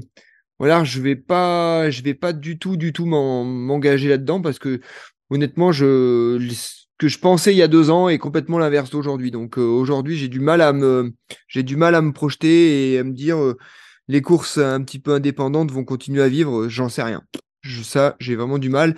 La seule exemple que j'ai, c'est les courses euh, que j'ai autour de chez moi, les trails du Sancy et tout ça. C'est toujours plein. C'est toujours plein. Donc, euh, c'est pas sur des ultras, mais c'est toujours plein. Donc, je sais pas. Bon, pour moi, ils vont peut-être en pâtir en termes de niveau, mais en termes de personnes inscrites, euh, des courses comme ça déjà inscrites dans le calendrier, comme l'échappée belle, le GRP, toutes ces courses de fin d'été, euh, pour tous les coureurs, soit qui n'ont pas été tirés au sort à l'UTMB ou, ou tout ce que tu veux sélectionner, quoi. Soit parce qu'ils n'aiment pas l'UTMB et l'Ironman et tout ce que ça amène, ils vont continuer à faire le plein de coureurs. C'est plus en termes de niveau, euh, comme tu peux pas faire euh, 4 ultras ou 5 ultras par an à, à haut niveau. Euh, tous les professionnels peuvent pas, euh, enfin, tu peux pas miser toute une préparation sur une course qui va t'apporter très peu de médiatisation et très peu de primes, mais, euh, mais pour les autres. Ou alors ça devient comme en course vélo, c'est-à-dire qu'il va y avoir vraiment les grosses courses avec un circuit entre guillemets élite et puis toute la, toutes les, tout le circuit des cyclosportives qui deviendrait un petit peu le, un petit peu le parcours B de, voilà, de, de, de la plupart de, des gens qui s'entraînent finalement en vélo et qui veulent aussi faire des courses, aussi faire des belles boucles. Peut-être. Ouais, puis je, faut faire 10-15 de l'UTMB ou euh, vainqueur de l'échappée belle, tu vois, ça discute ce que tu disais. Je pense que pour les coureurs un peu, entre guillemets, euh, sans être péjoratif de seconde zone, euh, des fois, c'est là que ça, ça, se discute. Après, euh, après oui. Euh, de toute façon, je pense que ça fait un moment quand même que les grosses courses, on, on voit quand même les gros coureurs. Après, quelques cas particuliers, comme François Den, par exemple, a fait l'échappée belle, mais voilà, on n'a jamais eu euh, cinq coureurs de top niveau au départ d'une échappée belle. Et je pense que voilà, les, les, les, coureurs vont sur les courses médiatiques, sur les courses qui, euh, qui ont un intérêt pour eux, pour leur marque. Donc euh, ça, c'est une évolution un, peu, un peu naturelle. Hein. Mm. Je, Mais je, pense que là, tu vois, du coup, euh, Nico, bah, tous les deux, on court pour s'améliorer, mais toi, tu cours quand même à un niveau international et moi, je suis une passionnée, on va dire. Et typiquement, moi, dans mon choix de course, de non professionnel, le charme de la course ou simplement un choix du cœur, quoi, ça va peser. Tandis que quand on court à ton niveau, c'est vraiment le plateau qui. Moi, l'échappée belle, il se trouve que c'est pas le type de parcours qui me fait rêver. Mais par exemple, euh, cet été, je vais mettre plein d'énergie à préparer l'ultra trail du Vercors. Euh, je sais bien qu'il n'y aura pas non plus euh, un plateau chez les femmes, enfin, sauf surprise, ce qui, ce qui, serait une très bonne surprise qui sera énorme. Mais rien que le fait que moi, c'est un parcours qui me plaît, euh, que ça fait très longtemps que j'ai envie de le faire et que j'étais blessée, que j'étais ailleurs et tout. Et donc, cette année, j'ai dit c'est cette année. Et en fait, bah, s'il y a de la compétitivité au départ, c'est tant mieux. S'il y en a un peu moins, je sais que je vais passer une belle journée sur les sentiers du Vercors et ça me va aussi, quoi. Et euh, je pense qu'il y a quand même vachement plus de coureurs euh, en termes de masse de population dans mon cas que dans ton cas. Et je, je, je, refais un, un, par rapport à par rapport à ces courses ultra, ce pourquoi j'en parle, c'est parce que effectivement maintenant qu'il n'y a plus de points pour toutes les courses qui existent, euh, qui pour l'UTMB, évidemment ça crée potentiellement un désamour, euh, un désamour de fait euh, pour ceux, toutes celles et ceux qui veulent absolument euh, courir l'UTMB. Mais on va, on va suivre évidemment ça. Je fais juste avant de, de, de finir, je mentionne que euh, Flo Morisset, euh, Morisseau, pardon, Morisset, euh, elle, elle, va être, c'est à la Nice, c'est à la Nice. oui, 7. elle chante très bien, paraît-il, Flo. Va s'intéresser particulièrement au marathon des sables. Notre Ludo Collet national, lui, évidemment, il s'intéresse à tout par euh, en raison de son métier, mais il sera tout particulièrement focus sur l'UTMB et puis les mondiaux. Et euh, il a cité euh, parmi les, les, coureurs et coureuses qu'il allait particulièrement suivre cette année Fiona Porte, qui en sera sa troisième troisième saison euh, élite depuis son depuis son retour. Elise Poncé, qui est championne de, de France de, de, montagne et puis qui avait été vice-championne du monde en, en 2019. Marianne Hogan, dont on a parlé chez les hommes. Baptiste Chassagne, qui commence à avoir sérieusement avoir sérieusement envie de la grande course UTMB. Euh, Sylvain Cachard, Mathieu Blanchard et Jim Wemsley, euh, qui sera peut-être, euh, si il est au départ de l'UTMB, enfin le, le vainqueur de cette de cette UTMB. Donc, Moi, je vais suivre. Je ne sais pas si vous connaissez. Il s'appelle Hugo Ferrari sur l'UTMB. Non. Hugo Ferrari, ça me dit vaguement quelque chose, mais pas plus que ça. Il a annoncé moins de 22h30. Hmm. Mais, euh, mais, euh, mais à l'arrivée? Non, non, à Valenciennes. Allez, ne vous endormez pas. On va voir s'il nous écoute. j'espère bien, j'espère bien. On va rien lui dire et puis on va voir s'il réagit. On passe au vrai ou faux. La rubrique vrai ou faux par la clinique du coureur. La privation de sommeil, le fait de ne pas dormir assez, n'affecte heureusement pas la performance. Attention, en endurance. Est-ce que c'est vrai ou est-ce que c'est faux? Je te pose pas la question, Tom. Tu es trop spécialiste. Euh, Robin, est-ce que c'est vrai ou est-ce que c'est faux? Euh, n'affecte pas la performance. Non, non, bah c'est faux. J'imagine que ça affecte forcément. Pour toi, Sabine. Euh, une privation à court terme, non, ça n'affecte pas la performance. Ça affecte la perception de l'effort. Hmm. Donc pour toi, c'est vrai.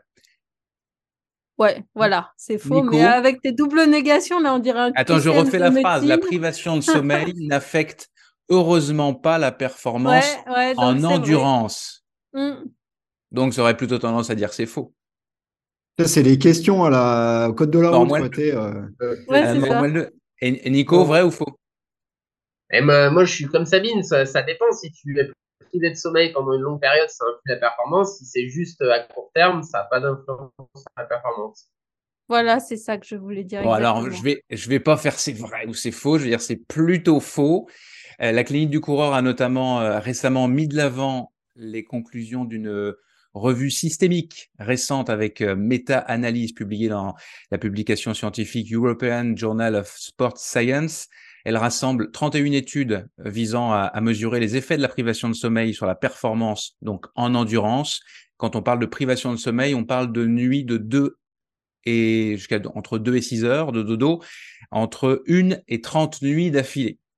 Alors, ce qu'il ressort, c'est que le manque de sommeil. Pas tout à fait pareil non, mais, c'est les bases de toute l'étude, de, de, l'ensemble des études. Le, le, ce qui ressort, c'est que le manque de sommeil a un effet euh, négatif sur la performance. Je te donne la parole après, Tom. Autrement dit, la performance risque d'être dégradée, effet négatif jugé modéré, ceci dit, donc pas critique. Les effets négatifs du manque de sommeil augmente après 30 minutes d'activité euh, physique, donc c'est quand même rapide, et ça touche tout le monde, que ce soit les débutants ou les athlètes entraînés ou expérimentés. Les données sont toutefois euh, insuffisantes, euh, du moins les données de ces 31 études dont, dont, il est question, sur les athlètes de haut niveau. Donc les deux messages clés à retenir, c'est qu'il faut que dormir, c'est essentiel pour que le corps s'adapte à l'entraînement, et donc pour éviter les blessures. Donc en gros, le sommeil doit faire partie de l'entraînement. Et quel que soit le niveau euh, des coureurs, point 2, ils doivent dormir le plus possible. Avant ma conclusion, je te laisse parler, Tom, parce que je, vois que tu. c'est juste pour rassurer nos, nos, nos auditeurs. C'est pas grave si la dernière nuit vous avez du mal à dormir et que vous dormez moins d'habitude. C'est vraiment pas très ça, grave. Je pense que le message que l'auditeur doit retenir, c'est que le key, le key, message, il est là, c'est-à-dire que c'est pas, c'est quand même plus important de dormir toute la semaine plutôt que d'essayer de se coucher tôt la veille ça sert à rien, c'est comme de s'entraîner deux semaines avant un, ultra. C'est pareil. Euh, dans, dans, le livre euh, La clinique du coureur, la santé par la course à pied de Blaise Dubois et, et Frédéric Berg, publié aux éditions Mons, il y a un chapitre qui développe la question du sommeil. C'est un chapitre consacré plus largement au risque de problèmes de santé quand on court, intitulé euh, La face cachée de la course. C'est passionnant et parfaitement vulgarisé. On y lit que, on y lit, on y lit que dormir, en l'occurrence, je suis fatigué, moi. On y lit que dormir le plus possible et en continu, c'est guérir plus vite, c'est prévenir les blessures, c'est améliorer sa santé mentale et physique et c'est être plus performant. Je vous recommande vivement la nouvelle édition de ce bouquin euh, de plus de 500 pages dans lequel vous retrouverez euh, tous les sujets pertinents en lien avec la course à pied. Et j'en profite pour vous recommander un autre bouquin euh, parfaitement complémentaire du livre de la clinique du coureur. C'est la toute nouvelle édition d'Ultra Trail, le livre de référence de Guillaume Millet, un grand spécialiste de la fatigue et du sommeil, qui a d'ailleurs contribué au, livre de la clinique du coureur. Ultra Trail, c'est publié chez Outdoor Edition. Et on peut conseiller aussi euh, le podcast de notre ami François Hinault, L'Instinct Outdoor. Il a reçu un spécialiste du sommeil justement récemment euh, sur son podcast qui pourra euh, vous éclairer sur les bienfaits du sommeil et quelques stratégies pour notamment pour les courses de nuit, mais aussi François, l'avantage c'est qu'il a aussi été pompier professionnel, donc la privation de sommeil, il connaît ça dans son quotidien, donc c'est très intéressant. Excellent podcast de François Hinault à écouter pour les intéresser. Moi, j'avais bien aimé l'infographie que Thomas a publiée une fois où il avait mis, il me semble, si je pas de bêtises, 7 euh, heures par nuit plus une heure par euh, heure d'activité sportive. Et j'avais trouvé que c'était un bon, une bonne manière de, de voilà de vulgariser ce qu'il ce qu'il fallait faire. Alors après, quand tu fais 5 heures d'entraînement dans la journée, c'est ce que j'allais dire quand tu es en stage, tu n'as plus le temps de manger. Là. mais, euh, mais, euh, mais, ça, c'est quand même quelque chose qui a été aussi euh, pas mal perturbé par nos obligations un peu professionnelles qu'on peut avoir, qui nous obligent à nous lever. Parce que moi, qui est un peu moins ça, je me rends compte que notamment l'hiver, je me réveille quasiment jamais avant 8h, 8h30 si, si je mets pas un réveil. Alors, c'est pas du tout le cas à d'autres périodes de l'année. Donc, je pense que s'écouter dans ces domaines-là, c'est quand même assez important si on peut le faire. Et donc, du coup, bah, si on doit se lever tôt, euh, se, coucher pas trop tard.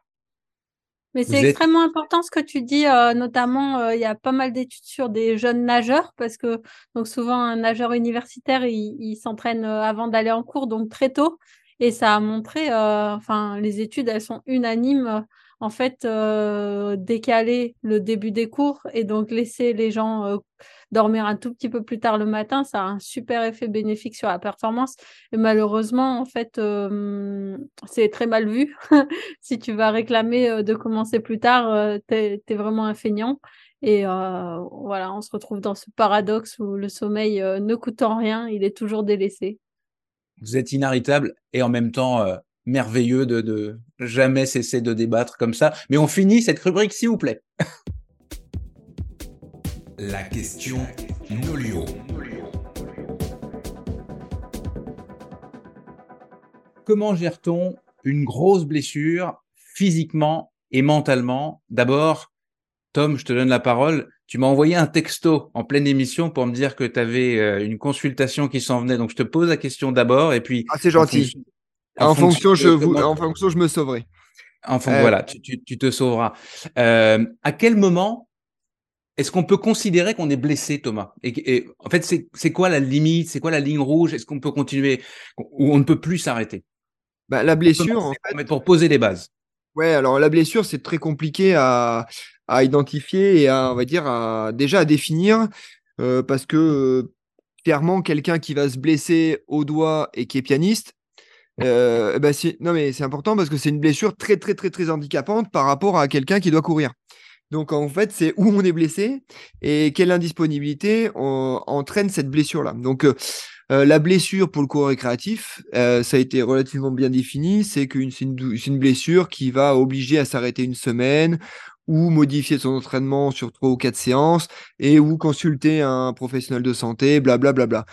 Si on prend les exemples des blessures qui vont vous obliger à stopper pendant suffisamment de temps pour vous potentiellement vous désadapter de façon très importante à votre activité primaire. Eh ben ça, euh, ben c'est l'exemple de François Den, c'est l'exemple de quelqu'un qui se fait opérer d'une pubalgie, c'est l'exemple de quelqu'un qui a une, une, fracture de fatigue du sacrum euh, ou du, de la colle fémorale ou ainsi de suite. Ça, c'est des blessures qui vous écartent de votre terrain de jeu pendant un certain temps. Et ça, euh, je pense que c'est vraiment deux choses différentes par rapport à ouais, je me suis fait un petit peu mal au genou et je dois euh, composer avec pendant un certain laps de temps. Donc euh, la blessure qui vous indispose pendant au moins 40 jours, ça par contre, c'est celle-ci qui, je pense, qui est celle-ci qui est intéressante et qui est à prendre en compte par rapport à tout l'aspect bio-psychosocial du coureur. Et auquel cas, bah voilà, ça, bah on, est tous, on a tous plus ou moins été confrontés, si on a une carrière assez longue, à une blessure euh, bah, de ce type-là. Euh, Nico a eu, a eu sa, une fracture de fatigue. je pense que Sabine, tu dû bien être à un moment donné blessé suffisamment longtemps pour t'écarter du truc. Robin, le jour où il se mettra à la course à pied vraiment comme il faut, peut-être qu'il sera blessé. Pour l'instant, non. mais mais l'idée générale, c'est que hum, comment on doit gérer cette blessure-là? Bah, Moi, à mon avis, à mon, sens, hein, euh, bah, se reconstruire et se régénérer et cicatriser, c'est déjà admettre qu'on est blessé et se dire qu'on est passé du côté pas obscur de la force, mais du côté, euh, bah, on n'est plus athlète on n'est plus athlète. Et auquel cas, si on n'est plus athlète, on débranche tout ce qui nous ramène au monde de l'athlète. Euh, alors, je précise, Tom, qu'on parle à monsieur, madame, tout le monde. Là, on ne parle pas aux athlètes élites, même si on a pris euh, évidemment l'exemple de, oui, de Nico ou Clairement, et que la majeure partie de votre énergie, c'est pas voir ce que vous avez ce que vous pouvez pas faire, c'est mettre de l'énergie sur ce que vous devez faire pour être le plus rapidement possible euh, de retour dans le circuit. Euh, donc du coup, bah, débrancher à mon avis, débrancher le Strava, débrancher les Insta, les, les Facebook qui sont en lien direct avec vos compagnons de, de sortie. Euh, et peut-être à un moment donné, à ce moment-là, euh, commencer un processus de reconstruction et de penser à autre chose que simplement, et eh oui, je vais pas pouvoir faire ça. Moi, typiquement, les gens qui viennent me consulter quand ils sont blessés, je leur dis, bah, c'est pas compliqué, sur les deux premiers mois, on annule tous les dossards pour éviter de se poser la question de et si je me dépêche un peu, ça se trouve, celui-là, je suis pas obligé de l'annuler. Euh, non, on se dépêche pas de cicatriser, on se dépêche simplement de se on dépêche de mettre les bons processus et les bonnes habitudes pour se restructurer, se renforcer, se, euh, bah, se consolider. Donc oui, quand, si on a une fracture de fatigue, eh ben oui, on va faire en sorte de, se cibler et de jalonner progressivement tout le chemin qui vous amène jusqu'à votre reprise. Donc bah, pour l'instant, je vais essayer de marcher sans béquille. Ensuite, je vais essayer de me refaire de la marche et ainsi de suite. Et après, je reconstruis ma capacité à encaisser de la contrainte physiologique et après de la contrainte mécanique. Donc, tout ça, en fait, je pense que dans l'idée, c'est déjà accepter qu'on est blessé, accepter le fait que bah, on sort du game et que euh, on rentrera dans le game quand on est capable et qu'on est euh, compatible avec le game. Mais aujourd'hui, il y a beaucoup de gens qui veulent faire tout dans l'urgence et que ben non. S'il y a plein de choses qu'on peut accélérer, qu'on peut zapper, ben non, la, la consolidation et euh, la cicatrisation, à un moment donné, elle est impactée quand même par votre capacité à prendre conscience de mettre les choses comme il faut pour, pour au moins consolider de la meilleure des façons. Qu'est-ce que ça peut générer, je reste avec toi quelques instants, de s'obstiner à continuer? On est plusieurs, je dis on euh, volontairement, on est plusieurs à ne pas avoir envie de lâcher le game, pour euh, reprendre ton expression, euh, d'essayer de trouver des mauvaises excuses qui fait que on peut quand même continuer. Bah, en fait, générer, en fait, ça va générer, en gros, il y a une des, un des premiers trucs qui, m'avait frappé quand j'avais fait un, que j'avais un peu identifié sur le, j'avais fait un master euh, sur les charges d'entraînement et que, en fait, j'avais fait un petit peu une, une, une, veille scientifique sur les, les blessures un peu euh, en course à pied. Et en fait, euh, la plupart du temps, en fait, on va faire une adaptation soit biomécanique, soit de sa charge d'entraînement pour continuer à rester dans le game et que du coup, en fait, on essaye de continuer à jouer avec nos propres règles euh, en faisant abstraction des règles, bah, les vraies règles du jeu. Non, bah oui, euh, je peux plus faire de dénivelé, donc du coup, je vais pas en faire, mais du coup, je vais espérer que je serai quand même potentiellement capable de faire mon trail avec mon dénivelé. Ben non, mais ça marche pas comme ça. Et en fait, on va en fait de désillusion en désillusion. Et à un moment donné, ben, on arrive, on n'est plus du tout compatible, même avec une vie sportive euh, vraiment à minima. Donc, moi, je suis à perdre. Voilà, on a tout à perdre. Et moi, je suis quand même plutôt partisan de, euh, bah, de d'éviter le repos complet. C'est un peu comme quand on est en vélo. quand on est en vélo, on a toujours intérêt à faire un peu du surplace plutôt que de poser le pied par terre et de repartir au feu rouge. Donc oui, je suis plutôt partisan de se dire, ok, on va anticiper les choses, ralentir un petit peu, éviter de poser le pied par terre pour pouvoir enchaîner direct derrière. Et L'adaptation permanente qu'on fait, euh, bah ouais, je cours un petit peu plus euh, sans utiliser mes genoux, sans utiliser mon tendon d'Achille parce que j'ai un petit peu mal. Puis je vais, je vais arrêter l'intensité parce que finalement l'intensité ça me blesse. En fait, on est en train de se construire après un espèce de ben, bah de cas de, de jouer, euh, en l'occurrence notre corps, qui est plus du tout en phase avec les règles du jeu et que bah on a tout à y perdre parce qu'on perd du temps et après en fait on se dégoûte et puis on se dit non mais finalement la course à pied c'était pas fait pour moi. Non, la course à pied, elle est faite pour tout le monde, à condition d'en être conscient, d'être conscient qu'à un moment donné, on doit euh, ben, ralentir pour pouvoir accélérer derrière et arrêter parfois, tout à fait, tout à fait pour, pour redevenir compatible. Qu'est-ce que tu penses Après, je laisse la parole aux autres, mais qu'est-ce que tu penses dans, le sommaire Je parlais de, je parlais de, de, François Eden et Marianne Hogan quand tous les deux étaient confrontés à une blessure suffisamment grave pour devoir s'arrêter. Qu'est-ce que tu penses, par exemple, on, on, en discutait tout à l'heure de, de, de, la gestion de la blessure de François Eden. Alors là, on parle d'un élite, mais on, on parle d'un élite pour s'inspirer. Euh, évidemment, lui, il a le temps, il a, il a la structure euh, euh, à la fois mentale et euh, professionnelle autour de lui pour se permettre ça. Euh, Qu'est-ce que tu en penses? Alors, euh, juste pour le petit. Équilibré, je préciserai. Oui, équilibré. Euh, pour le petit lapsus, il fait pas sa rééducation au Krebs, hein. il fait sa rééducation au CERS. C'est pas pareil. Au CERS. Oui. Ouais. Le Krebs, peut-être qu'il y a des bons Krebs qui font des rééducations, mais le, le CERS, c'est bien aussi. C'est mieux. Alors le CERS, oui, pour, pour l'idée, c'est que non, c'est pour que les auditeurs soient conscients. En fait, finalement, le CERS, c'est un centre de rééducation donc, il faut pouvoir, effectivement, d'un point de vue familial, d'un point de vue professionnel, se permettre d'aller perdre, d'aller perdre, perdre du temps. Non, d'aller passer trois semaines euh, ben, loin de tout. Euh, donc oui, on fait des belles rencontres, on fait en cure pratiquement. Hein. Ben, c'est une cure, c'est une cure de rééducation. Alors, le, principe du centre de rééducation, c'est justement beaucoup, beaucoup de, d'enrobage autour des soins essentiels. C'est-à-dire que oui, il y a du soin essentiel, retrouver de la mobilité, retrouver de la force, mais en plus, eh ben, finalement, on va faire un peu de travail de gainage, on fait un peu. Et tout ça, en fait, en espèce de. Euh, on va dire c'est de la rééducation occupationnelle pour tout le reste du temps. Donc oui, on s'occupe l'esprit, on s'occupe le corps à euh, essayer de se reconstruire beaucoup plus fort. Mais sa gestion, elle est bonne. Sa gestion, c'est quelqu'un de quelqu'un, c'est quelqu'un qui vide son sport, qui met les choses en place pour pouvoir euh, optimiser euh, son retour terrain. Mais encore une fois, je suis pas certain que ça puisse être la, la majeure partie de tous ceux qui, et toutes celles qui nous écoutent par rapport à une blessure. Non, on n'est pas. Alors, je vous rassure, hein, c'est pas parce que vous avez une fracture de fatigue que vous êtes condamné à aller au CERS de Cap-Breton pour vous soigner. Euh, maintenant, voilà, lui, François, c'est quelqu'un qui a, qui a été opéré, qui a un matériel d'orthopédie et d'ostéosynthèse dans sa cheville. Donc oui, ça part, ça part du principe que oui, à un moment donné, il va falloir faire une prise en charge un peu plus poussée parce que bah, c'est un cas complexe et c'est un retour terrain complexe. Donc euh, oui, sa gestion, aujourd'hui, je la trouve bonne. Je trouve qu'il est un peu trop présent sur les réseaux sociaux, mais ça, c'est mal, à, mon sens, c'est, je pense, euh, euh, malheureusement, un besoin ben, professionnel. Euh, Ou une contrainte euh, professionnelle peut-être. Voilà, un besoin. besoin. pas sûr que ce soit un grand grand fan de la communication à la base, hein, François Den. Ouais, je suis, je suis, je suis, je suis d'accord. C'est plutôt une contrainte. Et auquel cas, aujourd'hui, je pense que c'est un peu toxique par rapport à sa reconstruction générale. Et euh, je suis plutôt partisan de fais pas de bruit. tes victoires suffiront à en faire.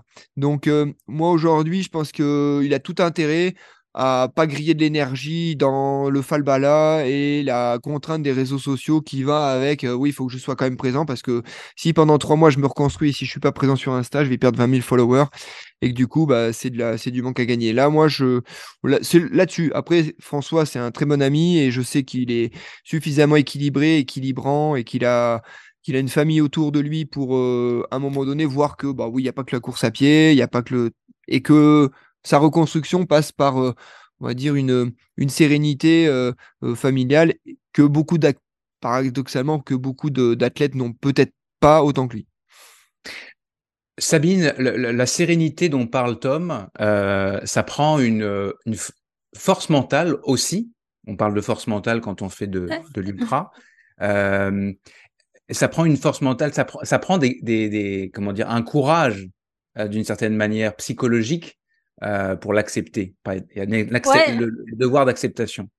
Et Thomas, euh, oui, je, vous laisse. Je vous fais à tous et toutes un gros bisou. bon courage pour la suite. Je vous laisse en fond, en fond sonore. Et ouais, Du coup, Nico, tu me connais pas depuis très longtemps, mais euh, là, sur la blessure, je vais essayer d'apporter euh, mon expérience, euh, ce que j'en ai retiré à nos auditeurs. donc, ça date d'il y a quelques années. donc, j'étais rentrée chez mes parents à Grenoble parce que j'étais en fin de thèse, donc une fin de thèse qui s'est prolongée en partie grâce à ces blessures. Et donc, je sors euh, un jour sous la pluie faire un footing et euh, je rentre, dalle en marbre euh, devant, devant l'interphone. Je glisse sur la dalle en marbre et je me tape le genou. Je remonte en boitillant, je retourne sur ma thèse et deux, trois heures plus tard, je me rends compte que j'arrive plus du tout à bouger ni à poser le pied par terre. Et donc là, j'ai eu de la chance finalement d'être chez mes parents et pas toute seule chez moi. Euh, donc, on va à l'hôpital. Bon, je te passe. En plus, il se trouve que la météo était horrible, que ma mère a décidé de ne pas prendre le tram et que c'était la galère. Donc, bref, fracture de rotule, comme notre ami Hugo. Et donc, là, premier enseignement, il faut bien s'entourer parce que le, jour J, donc déjà, je passe sur euh, l'interne. J'aime pas dire du mal du corps médical, mais franchement, j'ai été très mal prise en charge. je disais que j'avais mal, il me demandait de lever la jambe. Je lève la jambe, je hurle. Il me dit Ah, vous avez mal? Oui, j'ai mal. Donc, lui, il me donne rendez-vous. Euh, donc, euh, on était le vendredi soir. Il me donne rendez-vous le lundi matin pour me faire opérer. Lundi matin, mon opération est annulée par le CHU par chance, parce qu'en fait, à ce moment-là, mon kiné, euh, qui est aussi le kiné de Nico, qui est le kiné de tout le monde à Grenoble, Fabien Bonnefoy, me dit Attends, je connais un bon chirurgien, chirurgien qui m'examine, il n'y avait pas besoin d'opération. Donc, déjà, je suis passée à travers. Par contre, c'était 45 jours d'attel. Et donc là, je peux dire vraiment de mon expérience, les blessures les pires, c'est celles qui imposent l'immobilisation complète. C'est-à-dire que j'ai tenté, comme tout le monde, si je vais à la piscine, que je mets un pool boy, machin et tout, on m'a tout interdit pendant 45 jours. Et là, euh, bah déjà que je suis pas très baraque, mais tes muscles, ils fondent, c'est la misère. Ça fait de la peine au bout de à peine trois semaines. Après, j'ai envie de dire, les trois dernières semaines, il y avait déjà tellement plus rien, j'ai pas perdu tant que ça. Donc là, il faut réapprendre à marcher. Faut pas perdre de l'eau, c'est ça qui est avantageux tu repars vraiment de zéro. Et c'est vrai que là, franchement, c'est au niveau cette attente qui est difficile parce qu'en fait, tu ne peux rien faire. Et en plus, tu dors mal. Et donc, même, et ton quotidien en entier est perturbé parce que tu peux pas te déplacer, tu es dépendant de tout le monde. C'est. Alors là, bah, s'il y a des auditeurs blessés qui nous écoutent, je vous souhaite juste bon courage. Par contre, c'est après que ça devient intéressant. C'est que dans la rééducation, cette même énergie que tu mets d'habitude à l'entraînement, tu la mets dans la rééducation. C'est-à-dire que l'énergie que tu mettais à faire tes fractionnés, tu, les mets, tu la mets dans l'énergie à faire tes exercices de kiné. Et là, encore une fois, il faut être bien, bien entouré. Moi, Fabien, euh, bonne foi, même au niveau moral, tu vois, il me faisait, il me faisait parler de ma blessure, euh, il m'écoutait sur ma thèse, etc. Il y a vraiment une complicité qui se crée. Et là, faut être bien entouré par quelqu'un à qui tu fais totalement confiance. Et donc, quelqu'un qui te dit, là, si tu n'es pas encore capable de courir, tu le crois, tu n'es pas encore capable de courir, etc. Donc, ma rééducation commençait à se passer plutôt bien. Et donc, j'avais mis au garage un home trainer pour arriver à me remettre en forme. Sauf qu'un soir, je descends en tongue au garage, je glisse dans les escaliers, et là, ça fait très très mal au dos. et là, j'ai eu un refus, tu vois. Je me suis dit non, je ne me suis pas blessée, c'est pas possible. Donc pendant deux jours, je suis restée. Je me, je me, je me déplaçais un petit peu euh, comme un i. J'ai fini par dire il y a quand même un truc qui va pas dans mon dos. Je suis allée faire une radio. pour l'anecdote, je suis allée en vélo électrique. Ils m'ont dit Ah, la vertèbre est cassée, vous restez ici.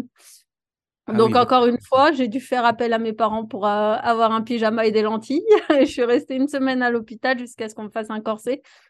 Et là, c'était dur, franchement, dans la tête, euh, d'enchaîner deux immobilisations à la suite. Euh, parce qu'une ne t'empêche pas d'avoir une misère après. Et en plus, ça m'a foiré la rééducation du genou parce que du coup, j'avais plus le droit de m'asseoir, j'avais plus le droit de porter. Donc en fait, tout ce qui fait faire des squats chargés ou quoi.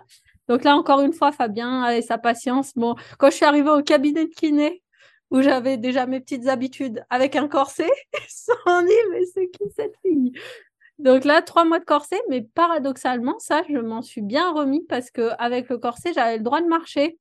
Et donc, entre ne rien faire et juste marcher, puis j'avais aussi surélevé mon guidon, en fait, et donc je pouvais aussi pédaler. Donc, pas trop intense parce que dans un corset, tu transpires de fou. Et donc, il y a tout, tous les aléas. Enfin, sur la vie quotidienne, c'est aussi chiant que la telle, hein, parce que tu n'as pas le droit de porter, euh, tu n'as pas le droit de t'asseoir, tu dors comme dans un cercueil et tout. Mais par contre, sur l'activité physique, c'est beaucoup plus facile. Et euh, bah, franchement, après, quand on m'a enlevé le corset, j'ai assez vite retrouvé la forme parce que, par contre, le déséquilibre créé entre les deux jambes par la fracture de rotule, ben, il n'y a que cette saison que je peux te dire que je n'ai pas été embêtée. Donc c'est long, il faut de la patience. Et tu vois, Marianne Hogan, là, quand elle nous raconte son psoas, c'est ça, c'est qu'elle paye encore des blessures passées qui lui ont créé des déséquilibres. Donc, en leçon à retenir pour les auditeurs, c'est euh, de bien faire sa rééducation et d'être hyper vigilant sur la reprise, à ne pas, tu te reblesseras pas au même endroit. Par contre, les chances sont énormes de te blesser à un autre endroit par compensation. Donc, c'est vraiment s'entourer d'un bon kiné.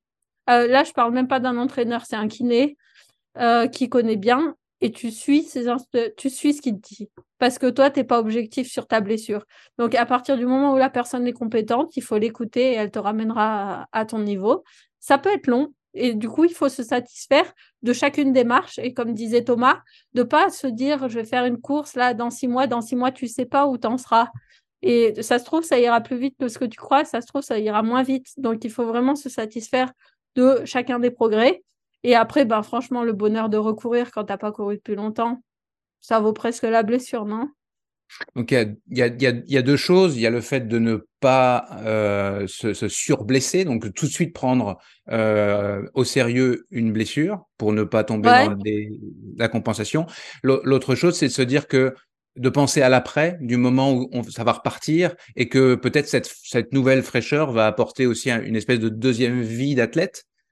Est-ce que c'est ce qui, ce qui s'est arrivé? Est-ce que tu est-ce que es devenu meilleur après? Non. Non. non. Soyons honnêtes, j'ai retardé. J'ai retardé. J'étais en progression et euh, j'ai mis plus de temps à revenir à ce niveau-là. Non, au contraire, je pense que euh, un truc hyper important, c'est d'accepter. Voilà, il m'est arrivé ça relativiser, ça, sert aussi. Alors, bien sûr, il ne s'agit pas de dire, moi, c'est moins grave que les Ukrainiens sous les bombes, euh, du coup, il faut pas s'en occuper. On n'est pas là, on, parle bien de gens qui se blessent. Prendre quand même du recul, voilà. Euh, T'as pas fait un... Enfin, il y a toujours des gens qui ont des trucs plus graves que toi, donc une rotule cassée, c'est hyper chiant, mais ça reste une rotule cassée, c'est pas si grave. Donc, savoir relativiser. Moi, j'avais pas coupé complètement les réseaux sociaux. Justement, je me suis dit, c'est un bon moyen d'apprendre à, me réjouir quelque part pour les autres parce que, voilà, ces amis qui continuent à courir, à profiter, finalement, ils m'enlèvent rien. Et à la limite, je serais déçue pour eux qu'ils aient la santé pour le faire et qu'ils le fassent pas. Mais par contre, c'est vrai que si, si tu vois que ça te fait du mal, faut couper. ça, c'est plus mm. ta personnalité à ce moment-là quand, quand tu es. Ouais, voilà quand ça te fait mal de, ou quand tu es, enfin j'imagine, hein, des gens qui éprouvent des, sentiments d'être envieux ou d'être jaloux, là ça devient plus euh, destructeur de, suivre les autres quand. Ouais, comme disait Thomas, il faut regarder ce que tu peux faire et pas ce que tu peux pas faire parce que sinon tu te rends malheureux, ouais. On, va donner la parole dans quelques instants à Robin qui aura certainement des, grosses anecdotes euh, à nous raconter. Euh, Nico, d'abord, toi aussi, tu as vécu, alors je ne sais pas si on peut dire que tu as vécu de grosses blessures, mais tu as vécu les blessures. Euh, comment tu les as abordées l'impact sur ta, psychologie notamment? Alors, tu, as, es un, un, athlète on le répète souvent, très performant et qui a des grandes ambitions. Donc, une blessure chez un athlète comme toi, bah, ça vient, ça vient euh, foutre le bazar pas mal dans, ton quotidien. Comment tu, comment tu vois ça et quels conseils tu peux donner à, nos auditeurs qui sont pas forcément, eux, des athlètes élites? Bah, Moi, je trouve que déjà, c'est un excellent test pour savoir si ta pratique est saine euh, parce que euh, la pratique, elle, est, elle peut être euh, malsaine quand tu t'entraînes beaucoup ou pas, mais le besoin de faire du sport, je pense que Sabine le, le vit dans son métier d'entraîneur. et tu vois, il y a des gens, ils peuvent pas se reposer une journée. C'est un truc, pour leur imposer un jour de repos, c'est des fois, il faut négocier, quoi. Ça, ça, tu vois, c'est déjà un, symptôme. Donc, je pense que quand tu es blessé, vraiment blessé, euh, moi, c'était une fracture de fatigue. après, si j'avais été déséquilibré, j'aurais pu continuer à faire du vélo. Le vélo, par exemple, c'était pas gênant. J'en ai fait pendant 10-12 jours. avant de savoir que j'avais une fracture de fatigue. Voilà, j'avais une petite gêne sur des relances, mais c'était pas, c'était pas impossible. Euh, du coup, le moment où j'ai eu vraiment le verdict, euh, dans ma tête, ça a été assez clair. C'est bah, on te donne un délai, c'est à peu près 8 semaines, euh, 6 à 8 semaines sans sport. Euh, moi, l'expérience que j'en avais, c'est que euh, c'est bien de garder de l'activité, mais je pense quand même que des fois, voilà, chercher à compenser et quand une tendance à beaucoup pratiquer, comme ça peut être notre cas, on va avoir du mal à faire, euh, tu vois, genre une heure de vélo en tournant les jambes. Et moi, à ce moment-là, j'ai vraiment dit, bon, bah voilà, pendant, euh, je crois que je m'étais dit cinq semaines, je ferai vraiment pas de sport. Donc, euh, à part la vie de tous les jours, marcher, j'ai pas déchargé la zone avec des béquilles. Euh, j'ai continué à vivre, entre guillemets, normalement, hein, parce qu'au bout d'une semaine, je pouvais marcher. Mais je me suis dit, t'as pas le droit de faire de sport pendant tant de temps, c'est comme ça, c'est, il n'y a pas d'autre alternative. Encore une fois, l'acceptation.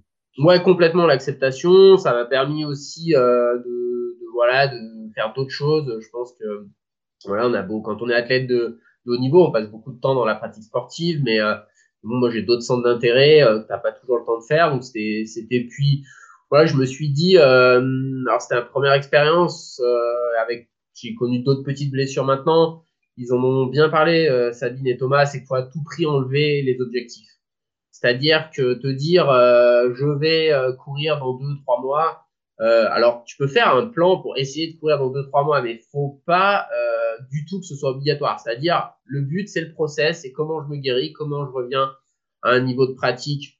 Alors, de performance, ça, ça, ça dépend des individus. Euh, tu, mais bah, la performance euh, à, à, titre personnel. À quoi. Niveau, mais tu vois, par exemple, moi, je suis pas très fan de la compétition euh, comme ça. Pour la compétition, je dis aussi bien une compétition sur le bord du sentier, aller voir les copains qu'à courir. Euh, quand je vais courir, c'est que j'ai un minimum d'ambition, ou alors ça va être une course un peu à la maison qui peut être sympa, mais et j'ai vécu ça l'année dernière, c'est-à-dire que bon, j'ai décidé de me faire soigner pour mon genou. Euh, c'était en plein milieu de saison parce que la blessure, voilà, quand elle arrive un peu euh, comme François, alors même si c'est une grave blessure, elle arrivée au, au, moins mauvais des moments, on va dire, ou comme mon entorse, c'est-à-dire des périodes assez creuses. Quand ça t'arrive en plein milieu d'une saison, euh, euh, trois mois, quand c'est entre juin, entre mai, juin, juillet ou euh, juin, juillet, août, c'est pas pareil que quand c'est euh, novembre, décembre, janvier, quoi. Et euh, donc du coup, il y avait vraiment ce côté, bah, je voulais recourir, essayer de recourir, mais j'ai vraiment tout de suite, je me suis dit, t'es dans le process de la rééducation. Euh, Sabine a parlé de mon, mon kiné, euh, Fabien, qui est, vraiment un excellent kiné. Euh, voilà, je suis allé un peu plus vite que ce qu'il avait, ce qu'il me conseillait. Mais, euh, mais voilà, avec euh, en sachant que je prenais un petit peu des risques, mais j'ai quand même beaucoup écouté au début. Euh, il me disait non, cours pas plus que ça. Et bon, je, une fois, deux fois, je fais plus, puis je me rendais compte que ouais, quand même, c'était pas, c'était pas ce qu'il fallait faire en écoutant, en essayant de m'écouter objectivement. Et donc du coup, ouais, ce process. Par contre, voilà, il y a un moment donné, je me suis dit bon bah, je pourrais faire l'OCC, je serais pas à mon meilleur niveau, je l'accepte ça.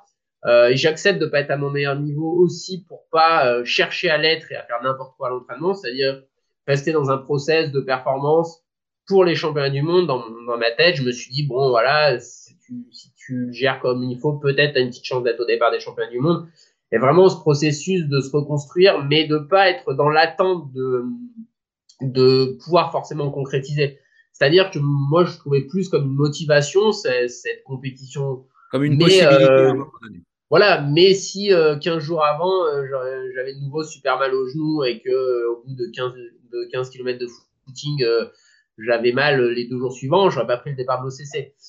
Donc voilà, faut, faut essayer de s'écouter et vraiment de finir le processus de rééducation avant de passer dans un processus de performance. Donc oui, forcément, il y a une période qui va être un peu à cheval entre les deux, mais et puis surtout continuer aussi à, à travailler après en, alors bon, on a plus ou moins le temps, mais je pense que quand on se blesse pas, on, on progresse. Donc déjà, euh, des fois, peut-être désinvestir une journée d'entraînement classique pour aller faire plus du renfort, du rééquilibrage, pour pas se blesser, c'est peut-être entre guillemets du temps perdu à l'instant T, mais c'est du temps gagné à l'avenir. Donc euh, voilà, faut, faut essayer d'avoir une vision euh, globale, se faire accompagner. Je pense que voilà, on vit dans une société en France où on a la chance hein, d'avoir une sécurité sociale qui est entre guillemets gratuite. Mais, euh, mais je trouve que la contrepartie de ça, c'est qu'on ne se rend pas assez compte de l'importance quand même de prendre soin de sa santé et des fois, bah ouais, peut-être d'investir parce que un, kiné qui tient la route, je pense qu'il n'est pas forcément euh, complètement 100% pris en charge toujours, mais mais ça en vaut le coup parce que tous les kinés, comme dans n'importe quel métier, se valent pas. Donc voilà, c'est bien se faire entourer, trouver des personnes qui seront aptes à, à nous ramener. quand on pratique bah, de manière un peu intensive, on n'a pas forcément les mêmes attentes et les mêmes besoins qu'un individu sédentaire. Quoi. Et pour citer euh, notre euh, ami et kiné Florence Morisseau, un, athlète performant, c'est avant tout un, athlète qui ne se blesse pas. Et dans ton cas, il y a une, belle histoire parce que au final, après ta blessure, euh, tu parviens à te régénérer et à faire une performance exceptionnelle en novembre dernier en, en devenant vice-champion du monde de, trail. Donc, n'importe qui peut se, prendre cette inspiration-là pour se dire que peut-être euh, bah, après la blessure, il y aura quelque chose de très beau euh, qui va se passer parce que parce que euh, il, il, ou elle aura, pris le, la blessure par la par le bon bout quoi. Ouais, si c'est pas trop long, Sabine, ça a été trop long. c'est telle des adaptations que forcément ça te fait régresser. Quand c'est des un cas un peu courts, ça fait vraiment des régénérations. Et c'est vrai qu'on peut voir même des athlètes passer un cap au retour parce que peut-être qu'ils étaient un peu en surentraînement. Alors là, on parle quand même plutôt des gens qui s'entraînent beaucoup.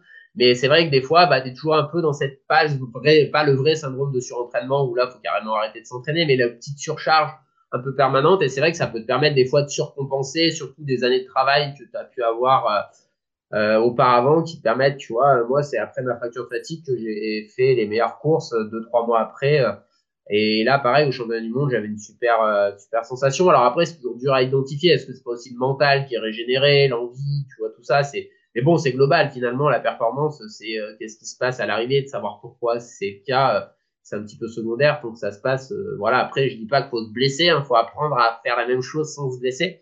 c'est ça l'objectif. Mais mais ça peut être des fois un peu salvateur quand on est des fois dans une mauvaise façon de, de voir l'entraînement.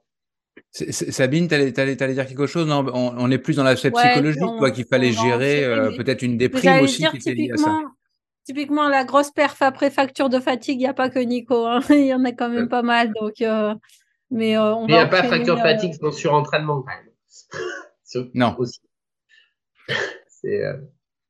Robin, tu l'as, tu l'as souvent répété ici. Tu es amateur de, de belles blessures, des autres aussi, mais tu t'en, t'en amuses régulièrement dans, dans les jeux dans le GIF.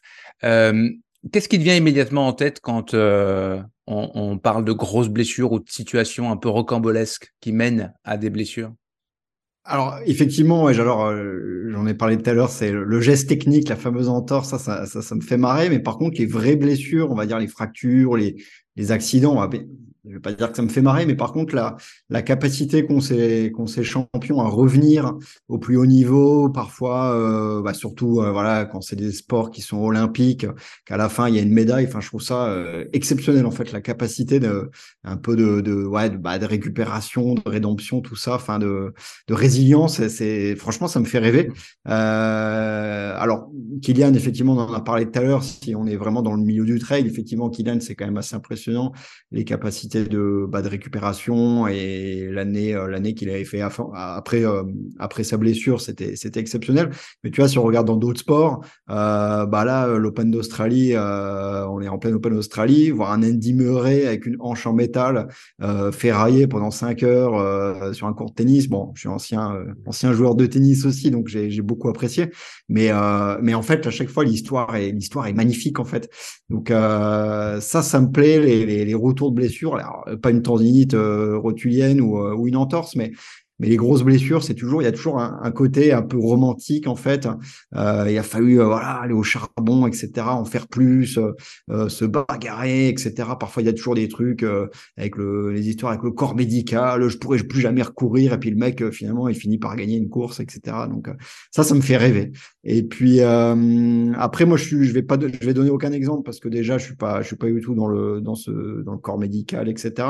Et surtout, je suis très très nul dans le sens où j'avais, je m'étais pété la clavicule à vélo et en fait, euh, étant un, énorme drogué, en fait, le, le, soir même, je faisais déjà de la chaise, en fait, avec, euh, surtout pas perdre. Euh, ouais, non, non, bah, j'étais, j'étais parti du principe que en fait chaque chaque journée était, était, était catastrophique, donc je faisais déjà de la chaise, puis je faisais des randonnées avec le avec l'écharpe, etc. Donc je voilà, je, je, je ne donnerai aucun aucun conseil, peut-être que, comme Thomas, je suis assez d'accord. Je pense que c'est peut-être l'occasion de faire autre chose. je je sais pas, se mettre à écouter de la musique, lire des bouquins, voir des amis, etc. Et peut-être pas forcément rester. Alors après, effectivement, comme le disait Sabine, ça peut dépendre un peu de l'appétence de chacun vis-à-vis des, etc., des réseaux sociaux, etc. Mais pense que c'est peut-être le moment aussi de se déconnecter un petit peu. J'imagine que tous les coureurs, on a un peu tous la tête euh, là-dedans, euh, à regarder ce que fait les uns, les autres sur les réseaux sociaux, etc. Et c'est peut-être le moment finalement de juste simplement de faire autre chose. Ça peut être pas mal, quoi. Mais surtout qu'on a, on a toujours, tout au long de notre vie, euh, je pense qu'on est un peu tous pareil. On a des choses qu'on a très envie de faire, puis finalement qu'on fait pas parce qu'on n'a pas le temps.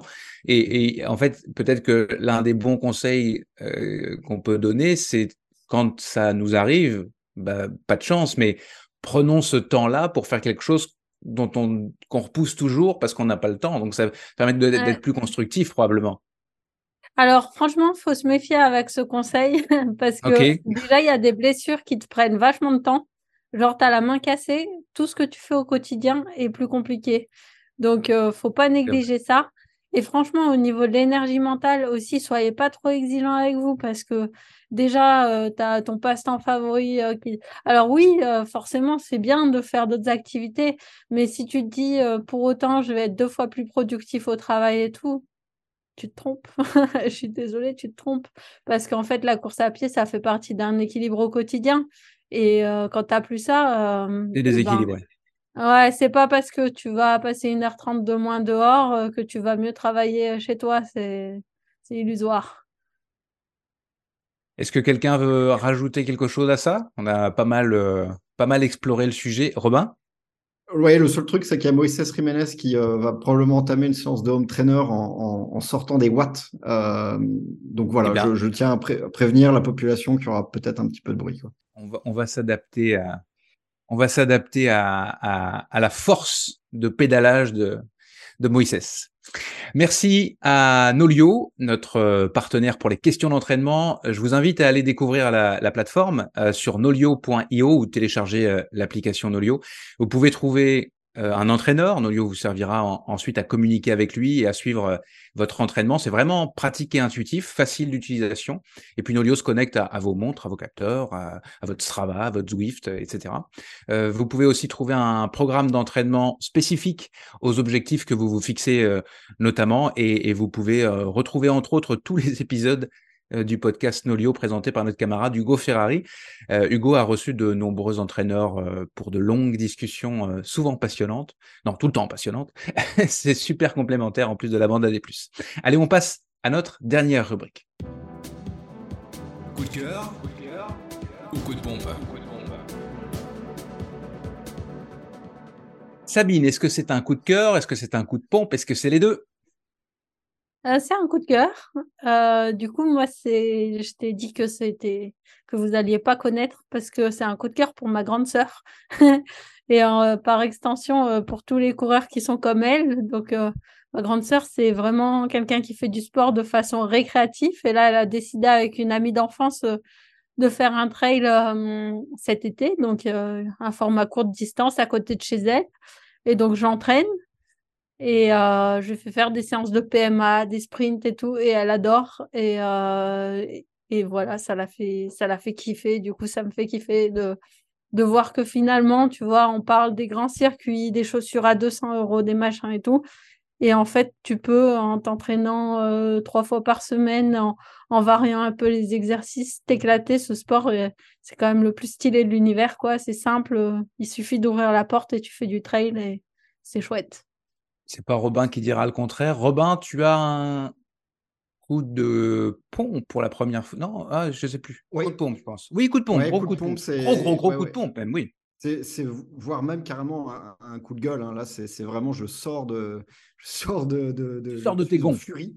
Exactement, je cherchais cette expression. Et, non, oui, oui c'est, bah, ça date de, fin décembre. Hein. ça a été la, la, mauvaise surprise, on va dire, entre, il me semble que c'était entre Noël et Nouvel An vraiment histoire de, terminer l'année 2022 vraiment euh, de façon catastrophique. Euh, je parle bien sûr en fait de la, de la coupe euh, de cheveux d'Anton. c'est absolument, bah, c'est terrifiant en fait déjà de, voir ça. c'est plus lui. C'est plus lui, ouais, ouais, non, non, bah, je sais pas, c'est c'est comme si Nico Martin faisait 1m90. Enfin, c'est un bon. c'est un une bonne comparaison. C'est plus lui, ou alors Jim avec une foulée rasante à l'Antoine Guillon. Enfin, c'est, je peux parler de déception, j'ai eu un pincement au cœur. Euh, c'est la fin d'une époque, en fait, tout simplement. Et, euh, et puis surtout, bah, je veux dire, ce qu'on a quand même envie de savoir, c'est où sont ses cheveux, hein, parce que c'est, euh, je dirais que c'est un peu à la, à Sanson. c'est de là aussi que Anton tirait sa force, au-delà d'un kilométrage absolument indécent. Mais en tout cas, voilà, ses cheveux, c'était quand même quelque chose. Et là, quasiment la boule à zéro. Je, voilà, c'est un vrai, vrai coup de gueule, Anton, si tu nous écoutes. Je sais que tu nous écoutes, mais là, je suis très, très déçu. Est-ce que c'est pas ça le tournant du trail mais ouais, mais oui. mais voilà, la révolution se fait sur 2023 du coup, pas sur 2022. Mais oui, et, euh, il aurait pu, euh, alors soit les en faire don à un musée, soit euh, en faire don tout court, par exemple à une organisation pour les les, cancéreux, puisque c'est quelque chose qui se fait régulièrement. J'espère, j'espère que c'est ce qu'il a fait. Une perruque en si, faudrait juste qu'il lave les cheveux avant, hein, parce que là, les cheveux sont tellement gras. La mais non, tu les, laves pas. Je les ai lavés en 89, c'est la dernière fois. Et en fait, euh, il y a une possibilité en fait, de les tordre et, de créer de l'huile euh, de friture, en fait. Donc, euh, si euh, Mon Dieu, c'est dégueulasse. un peu, un peu propre, quoi. Nico, coup de cœur ou, coup de pompe? Ah, Moi, gros, coup de cœur et qui sera un petit, avec un petit pincement au cœur en, fin d'année, mais c'est c'est l'année, c'est l'annonce de, la fin de carrière de, de, Thibaut Pinot à la fin de, au soir du Tour de Lombardie. Euh, alors, je pas encore le jour exact, mais à la mi-octobre 2023.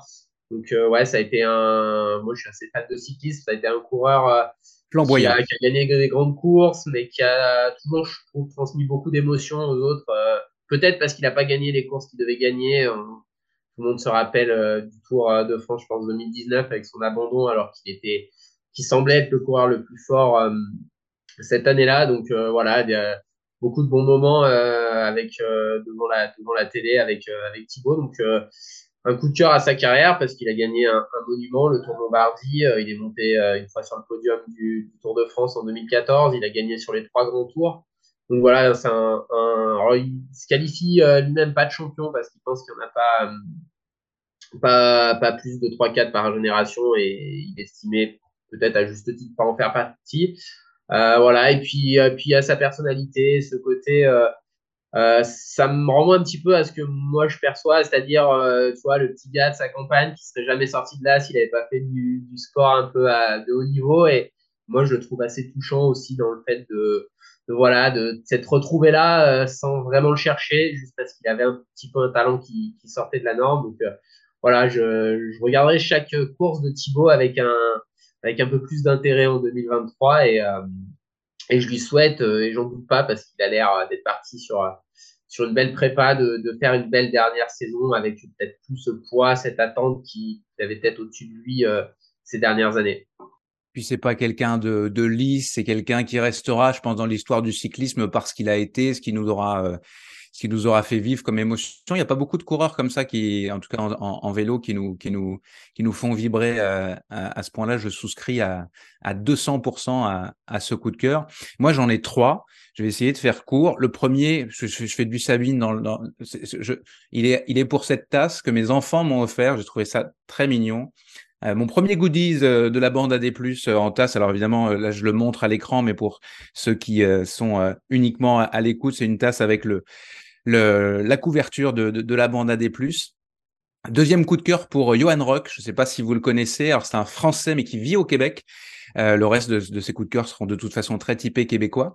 Euh, Johan, il, a, il est plutôt spécial. C'est un peu un, casquette verte euh, du côté nord-américain, c'est-à-dire qu'il fait tout à sa tête. Euh, et là, il a décidé, il fait souvent des défis, euh, etc.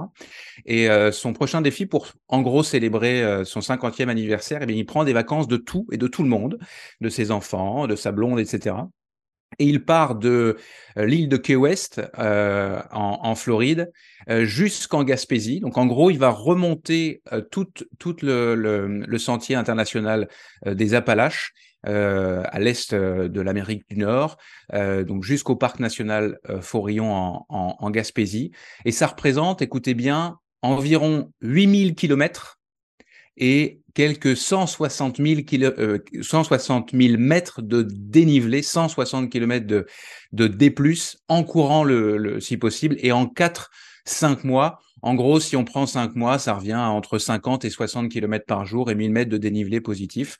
Euh, il s'offre euh, des vacances, dit-il. Donc, on moi, je vais le suivre euh, particulièrement. Je pense que j'en reparlerai ici de temps en temps. C'est un beau cadeau pour, pour ses 50 ans. En tout cas, moi, je lui, je lui lance mon chapeau. Mon lève, je lui lève mon chapeau.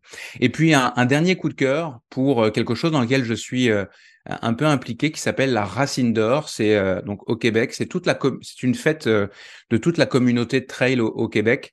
Euh, le, le week-end dernier, euh, les, de nombreux euh, membres de la communauté se sont rassemblés. Il y a eu plusieurs prix euh, en lien avec la performance, avec l'engagement bénévole, la créativité autour de, du trail aussi, les, podcasts et, évidemment. C'est d'ailleurs le, podcast de, de, Mathieu Blanchard dans mon bain qui a, qui a remporté la, la, la racine, mais aussi les, la meilleure photo, la meilleure vidéo, etc. je trouve que c'est très inspirant et que c'est un bon modèle pour, euh, euh, pour euh, maintenir cet aspect communautaire que, que, que, le trail a.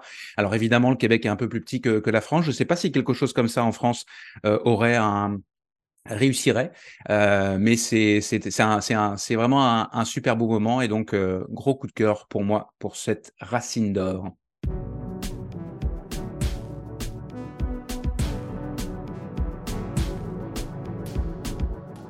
C'est la fin de cette 20e émission de la bande AD+. Mais restez jusqu'à la toute fin, on, a quelque chose d'important à vous dire. Un gros merci à tous les quatre, Sabine Erstrom, Nico Martin, Robin Schmidt et il n'est plus là, euh, ou en tout cas il n'est plus là à l'image, Thomas Laure Blanchet. Merci à tous les quatre. Merci à tous. Merci Nico. La bande AD+, est une émission présentée par Distance Plus. Je suis Nicolas Fréré et j'ai le plaisir de produire et d'animer ce talk show qui a atteint les 200 000 écoutes avant la diffusion de cet épisode. Merci à tous et toutes de nous écouter si nombreux. Un grand merci aussi aux, partenaires officiels de cette première saison de la bande AD+. Merci donc à la clinique du coureur, ANAC, à Nolio et au réseau des stations de trail que vous pouvez retrouver sur le site web ou l'application Unpiste. J'insiste, ces partenaires financiers nous permettent de réaliser cette émission et de vous offrir un, contenu riche et de qualité, en plus d'avoir des chroniqueurs permanents de très haut niveau. Euh, c'est extrêmement important pour Distance Plus de nouer des, des, partenariats avec des marques, avec des startups qui ont euh, les valeurs à la bonne place, comme on dit. Alors, bien sûr, euh, c'est pas de la philanthropie, c'est un échange commercial, mais qui a fait de ce projet de podcast le premier magazine, le premier talk show sur le, trail, euh, une réalité. Euh, nous vous préparons toutes les deux semaines une émission avec du contenu. Euh, si j'en crois vos commentaires et, vos messages, c'est passionnant, inspirant, informatif, éclairant et, distrayant. C'est pas moi qui le dis. Ces partenariats, donc en l'occurrence avec NAC, Nolio, la clinique du coureur et, et OnPiste, nous offrent la liberté de nous exprimer. Je pense que vous en êtes rendu compte. Et, vous je vous le garantis, euh, avec honnêteté et rigueur, et ça, j'en suis personnellement très fier. Le design sonore de la bande AD+, est signé Lucas Aska Enessi et la couverture de l'émission où nous sommes représentés comme une bande de super-héros, je ne sais pas si vous aviez remarqué, est l'œuvre de Mathieu Forichon de Débos et des Bulles. L'émission est réalisée techniquement à distance depuis euh, Montréal au Québec par les productions Arborescence. Merci à Nicolas Rodi et spécialement à Laurie Beck qui était aujourd'hui et toutes les dernières fois aux manettes et qui fignole l'enregistrement avant la diffusion. Je fais aussi un clin d'œil à l'idéateur de ce podcast, Guillaume Prax, et à mon complice et ami Vincent Champagne, cofondateur de Distance Plus. Et merci évidemment aux membres de la bande AD+, aux membres de ma bande, oserais-je dire. Euh, je suis tellement heureux de vous avoir à, mes côtés, vous euh, qui êtes en, direct avec moi et puis tous les autres. Euh, dans l'ordre alphabétique, je vais tous vous citer la voix du trail, Ludovic Collet, la légende du trail et du ski alpinisme, Corinne Favre, la doc et coach Sabine Erström, le duc de Savoie, enfant terrible du trail, Hugo Ferrari, le sage à l'inverse, et vice-champion du monde de trail, Nico Martin, le spécialiste de la prévention et, la spécialiste, voyons, de la prévention et du traitement des blessures, Florence Morisseau, Le trublion et grand connaisseur du trail Robin Schmidt des genoux le gif. Et l'homme qui sait tout faire, courir, apprendre à courir, traiter les blessures, enseigner, apprendre à recourir, préparer et, guider euh, des athlètes et même écrire un bouquin sur le, trail. L'ancien euh, champion du monde, quatre fois vainqueur du festival des Templiers, entre autres, Thomas Laure. Vous écoutez la bande des plus.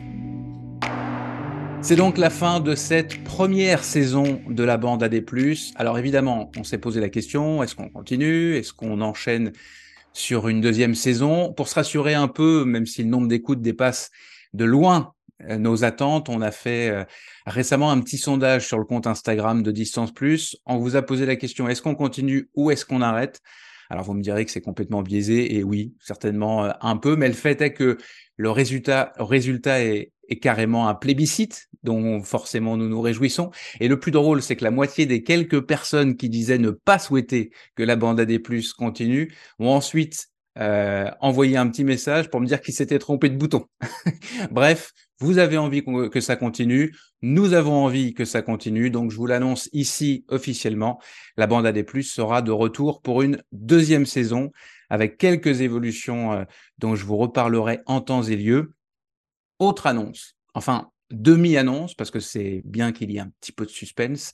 Sachez que la bande va s'agrandir. Nous allons euh, accueillir trois nouvelles recrues pour cette euh, deuxième saison, mais je ne vais pas vous dire qui encore. Ce que je vous propose, c'est plutôt de m'écrire sur Instagram, soit sur mon compte perso, soit sur le compte de Distance Plus, pour me dire qui, selon vous, intégrera la bande AD+. Je confirmerai le nom des nouveaux membres de la bande à ceux qui trouvent et à ceux qui trouvent uniquement. Mais ce que je peux vous dire, ça vous aidera sans doute un peu, c'est que c'est du top niveau. On avait déjà une équipe de rêve, et bien évidemment, je ne parle pas de moi, mais là, je vous le dis, on monte encore d'un cran. J'ai bien hâte de vous dévoiler tout ça. À plus dans la bande à plus.